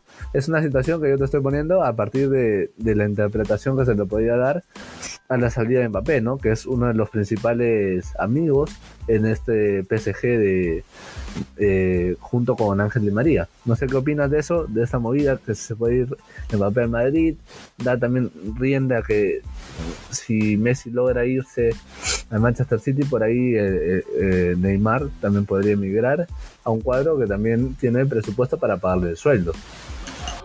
La idea que tú planteas es muy tentativa da a uno que se proyecte al próximo año de lo que puede pasar en el mercado de fichajes y que no suena tan descabellado ni tan loco. porque Creo que se daría lo correcto. ¿No? Pero teniendo en cuenta de que Barcelona, para ser más, para ser más específicos, la probable salida de Bartomeu y el nuevo presidente que venga, pueda a que puede convencer a Lionel Messi a que no se vaya. Digo esto porque incluso el retorno de Neymar. Claro, también. No, es descabellado. No es descabellado. ¿Por qué? Porque al tener al nuevo presidente y a toda su dirigencia nueva de este Barcelona que se viene, da a ilusionar a que Messi se quede. ¿Por qué? Porque se le puede, le puede venir o le puede venir a cumplir deseos. Deseos, uno de esos deseos es traer a Neymar Jr., repatriar nuevamente a Neymar Jr. Otro deseo es poner como director técnico a Xavi. Y otro que podría ser es meter finalmente a Lautaro Martínez. Esas serían las tres condiciones clave para que Messi se quede. Y ahora, lo de Real Madrid, creo que Kylian Mbappé es el proyecto a futuro de ese equipo. Es el jugador franquicia. Digo franquicia porque, a ver, es campeón del mundo con Francia, con tan solo 18 años. 18 años. Ha hecho mucho ya. ¿No? Ha hecho mucho. Y creo que el perfil que tiene Mbappé es como para que te marque todos los goles que pueda y que este, y que, y que este Real Madrid le falta, carece de goles. Entonces con la llegada de Mbappé para la próxima temporada, aunque sea Karim Benzema, va a tener eh, menos presión, va a tener menos presión a que no sea el señalado que marque los goles, porque va a tener un Mbappé y si Dios quiere, si Dios quiere, va a tener un Eden Hazard mucho más metido al equipo. Y con ese tridente puede causar mucho daño a cualquier rival. Mucho daño. Entonces, lo de Ángel Di María, y lo habíamos anunciado con la convocatoria de Scaloni, que hace ruido, de, no la, de la no convocatoria de este gran jugador, que ha tenido una temporada prodigiosa con el PSG. Y me atrevo a decir que ha sido de los más destacables en la semifinal y en la final de la edición pasada. Y que no, que no se ha tomado en cuenta para la, selección argentina. Es muy preocupante. Es muy preocupante. No sé qué opinas tú, Julio. Sí, le cambiaría la cara, ¿no? A, cuadro blanco, mira, tener a Vinicius por izquierda, Mbappé por derecha, Benzema ya en los últimos años también de, su muy buena etapa que está teniendo el Real Madrid, y sobre todo la recuperación de jugadores como Hazard y Modric, ¿no? Eh, no sé, Carlos, ¿qué, más tenemos para ir ya cerrando también el programa y plantear algunos últimos temas? Así que nos vamos con los datos futboleros. Eh, esta semana también se, dieron las premiaciones de, UEFA eh, teniendo como mejor entrenador a Hans-Dieter Flick, teniendo como mejor defensor Joshua Kimmich, teniendo al mejor mediocampista del mundo, creo que coincidimos Julio, a Kevin De Bruyne, teniendo al mejor delantero Robert Lewandowski, teniendo al mejor guardameta, y eso no hay discusión, no hay discusión alguna, a Manuel Neuer, que es el mejor arquero de esta década a mi opinión personal, es el mejor arquero, es muy completo, sale, sale en momentos indicados, no le tiene miedo a, cualquier mano a mano. Y al mejor jugador de la temporada, ¿no? al premio de Bex, de, de, de la UEFA, es Robert Lewandowski, que ha salido galardonado con dos premios. Un Robert Lewandowski que ha anotado un póker hoy día ante el Hertha de Berlín y que ha sido muy influyente para esta gran victoria porque venía perdiendo y derrotó 4-3 al Hertha Berlín. Julio. Sí, casi mete quinto, ¿no? No, no como ese premio Guinness que nos marcó, ¿no? Hace un par de temporadas cuando estaba Guardiola, hace tres temporadas cuando estaba Guardiola, que marcó cinco goles en, 15 minutos, me parece, ¿no? Eh, pero sí, le, cayó muy bien la obtención de este premio a Robert Lewandowski, que se perfila, ¿no? Para, para también recibir el, balón de oro en, en diciembre-enero tanto por France Football como para la FIFA. Eh, no sé, eh, Carlos, eh, recordarles que en su momento fue, fue compañero de, de Rengifo en el Let's Poznan y que ha, tenido, después de, la salida de Claudio Pizarro como máximo goleador extranjero de la Bundesliga, ahora tiene un muy buen reemplazante como es Robert Lewandowski, ¿no? que creo que lo va a llegar a superar a, Claudio en, ese, en ese aspecto de máximo goleador. Bien, cerrando el tema de Robert Lewandowski y la prevención de UEFA, continuamos con la UEFA precisamente. También se dio el sorteo de la UEFA Champions League temporada 2020-2021. En el grupo A, vamos a repasar paso por paso. En el grupo A está Bayern Múnich, Atlético Madrid, Salzburgo y Lokomotiv de Moscú. Julio, a tu, a tu entender, a tu precisión, ¿no? Creo que vas a compartir conmigo. ¿Quiénes son los dos, los dos favoritos a pasar a la siguiente ronda? Bueno, en, el grupo A sí está clarísimo, ¿no, Carlos? lo dirigido por Simeone y, y por Hans Dieter Flitt. Eh, me parece que se pueden llevar e-, ese grupo A, ¿no? Por ahí el Salzburg, el, el Salzburg le puede generar alguna incomodidad, sobre todo el local a ambos equipos, pero no, no, no son, no, no tienen tanta categoría, ¿no? Como por ahí hubiera sido un Sevilla o por ahí hubiera sido un Atalanta, ¿no? Eh, creo que, ese grupo ya está un poquito decantado para, para los dirigidos tanto del Valle como del Atlético de Madrid. Ahora cerramos el grupo A, pasamos al grupo B.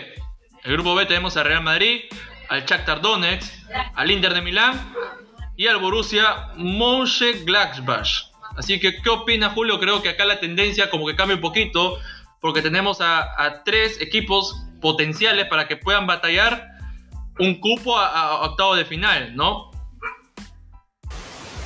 Sí, sobre todo por el, el ¿no? Que le, vino haciendo muy buenos partidos a Real Madrid en las últimas competiciones de la UEFA, sobre todo de local, ¿no? Eh, el Inter... Ese, ese, ese, grupo va a ser muy, muy interesante para ver si el Inter eh, encuentra ya ese protagonismo ¿no? que viene buscando con la inversión por parte de los, de los directivos en, en, lo que viene a ser en Europa.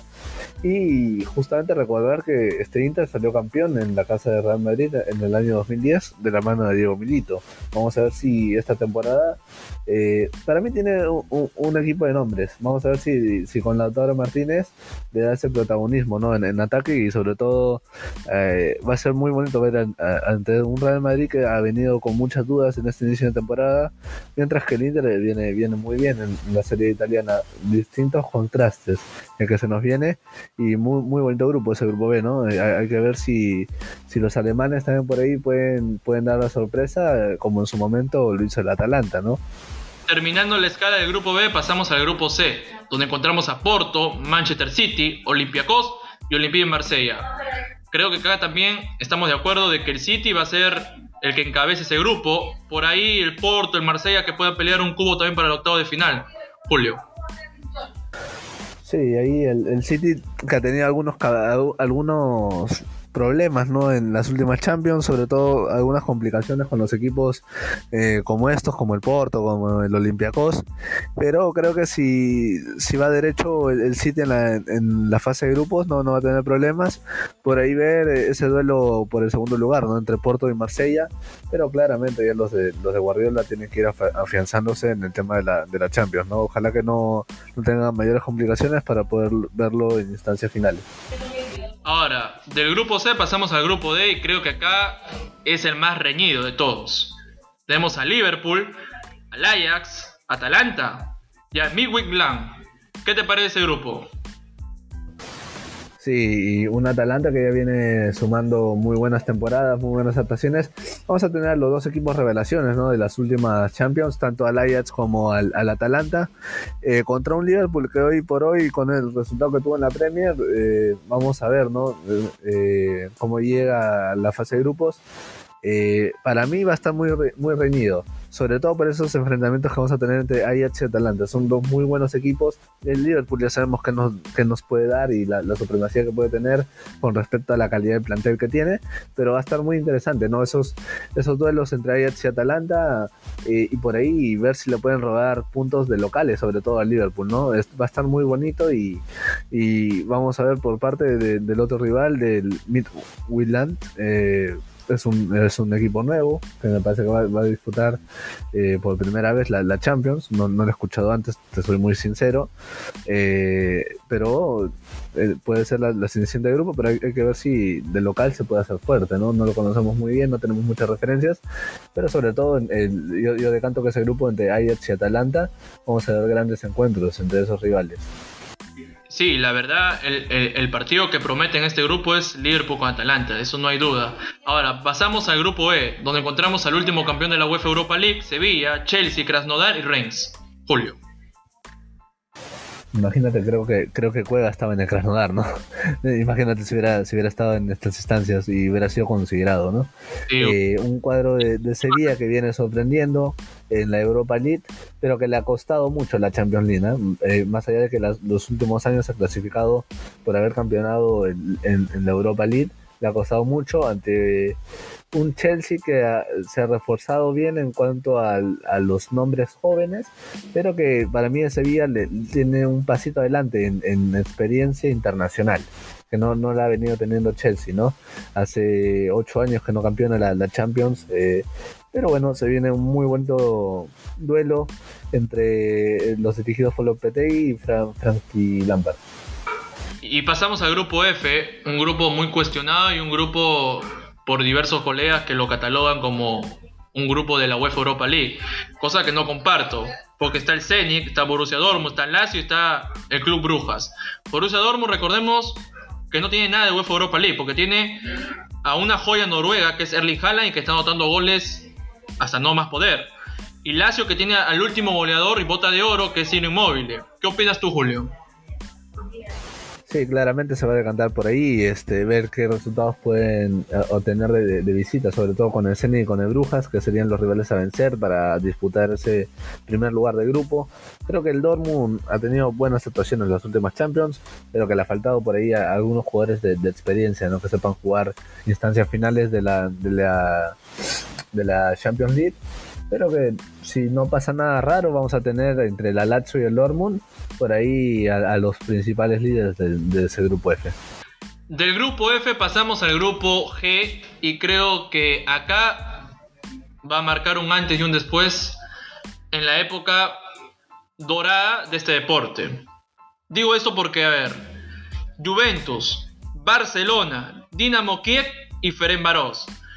Juventus de la cabeza con Cristiano Ronaldo. Barcelona encabezado por Messi. Ese reencuentro que no se daba hace dos temporadas se va a vivir en fase de grupos y va a ser un duelo que todo el mundo está esperando, un duelo que puede marcar un final de una época dorada, dorada, porque están, estamos a punto de ver partido de ida y vuelta. El primer partido se va a jugar en, en Turín, si no me equivoco, y creo que la vuelta se va a jugar en Camp Nou. Pero para mí, y me salgo del papel de, de, periodista y todo eso, como hincha me pongo, estoy contento. Contento porque vamos a ver a Messi y a Cristiano nuevamente jugar y ese mano a mano va a ser muy delicioso. Es tan excitante porque vemos a dos jugadores que no se cansan de mostrar un mejor nivel, de anotar goles. ¿no? Cristiano Ronaldo con 35 años la sigue rompiendo, Lionel Messi que no apareció en los partidos claves, pero que es un ícono en Barcelona, Julio. Sí, Carlos, apúntalo en tu calendario. ¿ah? Miércoles 28 de octubre a las 3 de la tarde, hora peruana, Juventus en Turín versus Barcelona. Y la vuelta, como también lo comentabas, en el Camp Nou va a ser el martes 8 de diciembre. Eh, buen, un regalo adelantado de Navidad, ¿no? El que se nos viene ese 8 de diciembre. Y márquenlo en su calendario, ¿eh? 8 de diciembre. Y el, primer encuentro que se va a disputar el miércoles 28 de octubre, ¿no? Eh, muy buenos partidos, como tú le dijiste, eh, un reencuentro muy esperado lo que va a ser la, la, previa y ojalá que, se pueda jugar por lo menos con este 30% del aforo, ¿no? Como se, se, viene disputando, como se disputó, perdón, en la final entre el Bayern y Sevilla, porque sería muy injusto para la gente no, no tener, y sobre todo para estos dos cracks que están en, el final de su carrera, pero muy vigentes, eh, lo, lo, demuestran en, estas, en esta última temporada que han tenido, sería muy bueno, ¿no? tener un partidazo con público, aunque sea por lo menos el, aforo del 30%, para ver un, un partido ya no con el ambiental, ¿no? De, la televisión del FIFA, sino tener un ambiental genérico ya de, los propios hinchas. Va, a ser un partidazo, Carlos, eso no, no, no lo tenga dudas. Inclusive nos podemos dar el lujo de tener un programa completo hablando de la previa de ese partido, sobre todo con los datos estadísticos que nos han dejado estos dos monstruos. Sí, y comparto tu idea. Eso queda y vamos a hacer un programa de, de estos dos partidos que, a ver, a mi opinión personal va a marcar un final de una era no porque quizás sea la última vez que veamos a estos dos extraterrestres del fútbol enfrentarse en plenitud, en plenitud, ¿no? Y va a ser algo bonito. Pero ya cerrando esa ilusión por ahora, cerrando esa excitación por ahora, vamos al grupo H. Paris Saint Germain, Manchester United, el Lazy y Istanbul Basakir. ¿Qué opinas de eso, Julio? ¿Qué opinas? ¿Quién ves como favorito? Estamos viendo equipos nuevos, ¿no? Que, hasta en la pronunciación nos cuesta, pero, pero bueno, sí, ese, ese grupo H ya cerrando los grupos de la Champions va a tener ese reencuentro, ¿no? Entre el Paris Saint Germain y el Manchester United, que recordemos que lo eliminó al último minuto, con un penal muy polémico en su momento, pero que bueno, eh, el Manchester United eh, viene teniendo los problemas que viene teniendo, que para mí el PSG está un paso, un par de pasos, ni siquiera uno, dos pasos te diría, por encima del Manchester United a pesar de, la inexperiencia técnicamente del PSG, que tiene una mejor plantilla, tiene la experiencia de ser finalista de la Champions pasada y sobre todo que en, la, Liga de Francia, más allá de que es amo y señor de, esa liga, viene demostrándolo con superioridad y con fútbol, ¿no? Sobre todo teniendo a un Neymar como principal protagonista, no podemos tener un contraste en el Manchester United, así como lo tiene Mbappé, Neymar y, y Berratti y en, en, ese equipo también Di María en ese equipo de PSG. Así que para mí se lo va a llevar el PSG ese grupo. El Manchester United por ahí tiene que dejar las irregularidades de lado y vencer a, al Leipzig y, y al otro equipo, al Istanbul. Eh, tiene, tiene, que vencerlos en el Trafford y de visita para poder obtener por lo menos el, segundo puesto. No sería, no, no sería, no sería tan eh, tan descabeado pensar de que el Leipzig le podría ganar ese segundo puesto al United por el presente del cuadro red. Sí, fácilmente Leipzig puede comerle el dulce a Manchester United y pasar con Paris Saint Germain a octavo de final. Bueno, estamos suponiendo acá, todavía no se han los partidos, pero así está conformada ya la fase de grupo de lo que será esta UEFA Champions League temporada 2020-2021. Eh, bueno, ya llegamos al final del programa. ¿Algo más que acotar, Julio? No, bueno, recordarles a la gente que pueden visitar este ahora nuestro Instagram, que ya lo acabamos de inaugurar esta semana como Radar Futbolero, en Facebook como también Radar Futbolero, igualmente en, YouTube, y seguirnos y suscribirse en las plataformas de, streaming, tanto Spotify, Anchor, Apple Music y eh, Google Podcast. Se pueden inscribir y tenemos una eh, una sorpresa que nos dio esta semana un, medio argentino, Radio Centro Argentina, este, para el programa Fútbol Champán. Tuvimos el placer de estar contigo, Carlos, eh, en el programa argentino para poder analizar lo que se le viene a la selección peruana, dar un poquito de, las luces del fútbol peruano a los colegas argentinos. Eh, ¿Qué experiencia, algo breve para cerrar el programa, te, dejó esta aparición? ¿no? Y lo, pueden apreciar a todos este, en nuestro Facebook, esa, esa media hora que pudimos eh, disfrutar con nuestros colegas de, Argentina. Fue una grata eh, conversación futbolera con nuestros colegas argentinos. Eh, fueron este, bárbaros, creo que nos podríamos este, charlar una hora de fútbol tranquilamente y no nos cansaríamos de analizar selección por selección.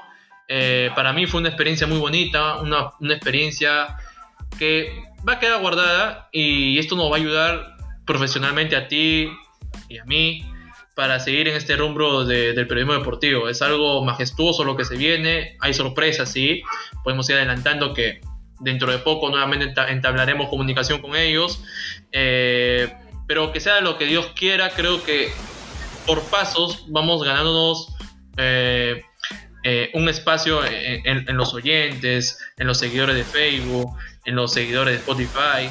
Y Carlos, también a, agotarle la, gran experiencia que tuvimos y ya lo pueden disfrutar en nuestro canal de YouTube, esta entrevista que tuvimos con Juan Carlos Hurtado, ¿no? También que, te, dio un par de consejos al final, ¿no? Sí, Juan Carlos Hurtado es un tipazo, la verdad. Eh, en el, poco tiempo que estuvimos charlando con él, eh, es un tipo que, que busca inspiración, ¿no? Y se inspira cuando relata sobre todo sabemos eh, eh, el, tema que pasó, lo de su mamá. Creo que eso le ha dado un impulso mayor para que siga adelante y para que sea un crack en el periodismo deportivo, tanto en la redacción también. Y eso es lo bueno, de encontrar colegas que, que tengan determinación y, que tengan pasión por, este, por esta carrera. Y, ya saben, también lo pueden ver en YouTube, en Radar Futbolero. Ahí estuvimos, tuvimos el agrado de compartir ideas, de compartir algunas, eh, algunas opiniones en cuanto al fútbol eh, de la Liga 1, eh, de la selección peruana, pero ya no estamos abriendo, lo estoy spoileando creo un poco, así que vean ustedes, les doy esa misión de que vayan a nuestro canal de YouTube como Radar Futbolero y aprecien esa entrevista con Juan Carlos. Bien. Por supuesto, y que se suscriban sobre todo, que se suscriban al, canal de YouTube, que se vienen sorpresas. ¿eh? No, no, las vamos a adelantar, pero cada vez que podamos vamos a, tener sorpresas y ahí vamos a tener también a, otro periodista reconocido ¿no? de, de, RPP. Eh, recordarles que tenemos la entrevista con Juan Carlos Hurtado, que trabaja en la Radio Ovación, con el mismo día Martín Dueñas, que trabaja en RPP Noticias, y otra persona que trabaja en RPP es eh, el, el, gran Jaro García, ¿no? de gente de experiencia. Y Carlos, te dejo ya sin más la, el cierre del programa y agradecerle a todos que nos escuchan. Tuvimos un programa largo, pero hemos tenido largo como los goles del, Tottenham, como los goles que le hicieron al, Liverpool. Eh, sí, sí, sí, sí, Y, se vienen las, las, eliminatorias. Por ahí le, vamos a ver si, si, hacemos un micro programa ¿no? para esta semana. Eh, con todo lo que se viene ¿no? en las eliminatorias. Y, Carlos, se viene una nueva ilusión. Te dejo el cierre del programa. Y, bueno, eh, un agradecimiento a todos que nos escuchan. Eh, también mandarle saludos a la gente de Estados Unidos, ¿no? Seguro había varios peruanos que no pueden apreciar seguramente los, los partidos del torneo local.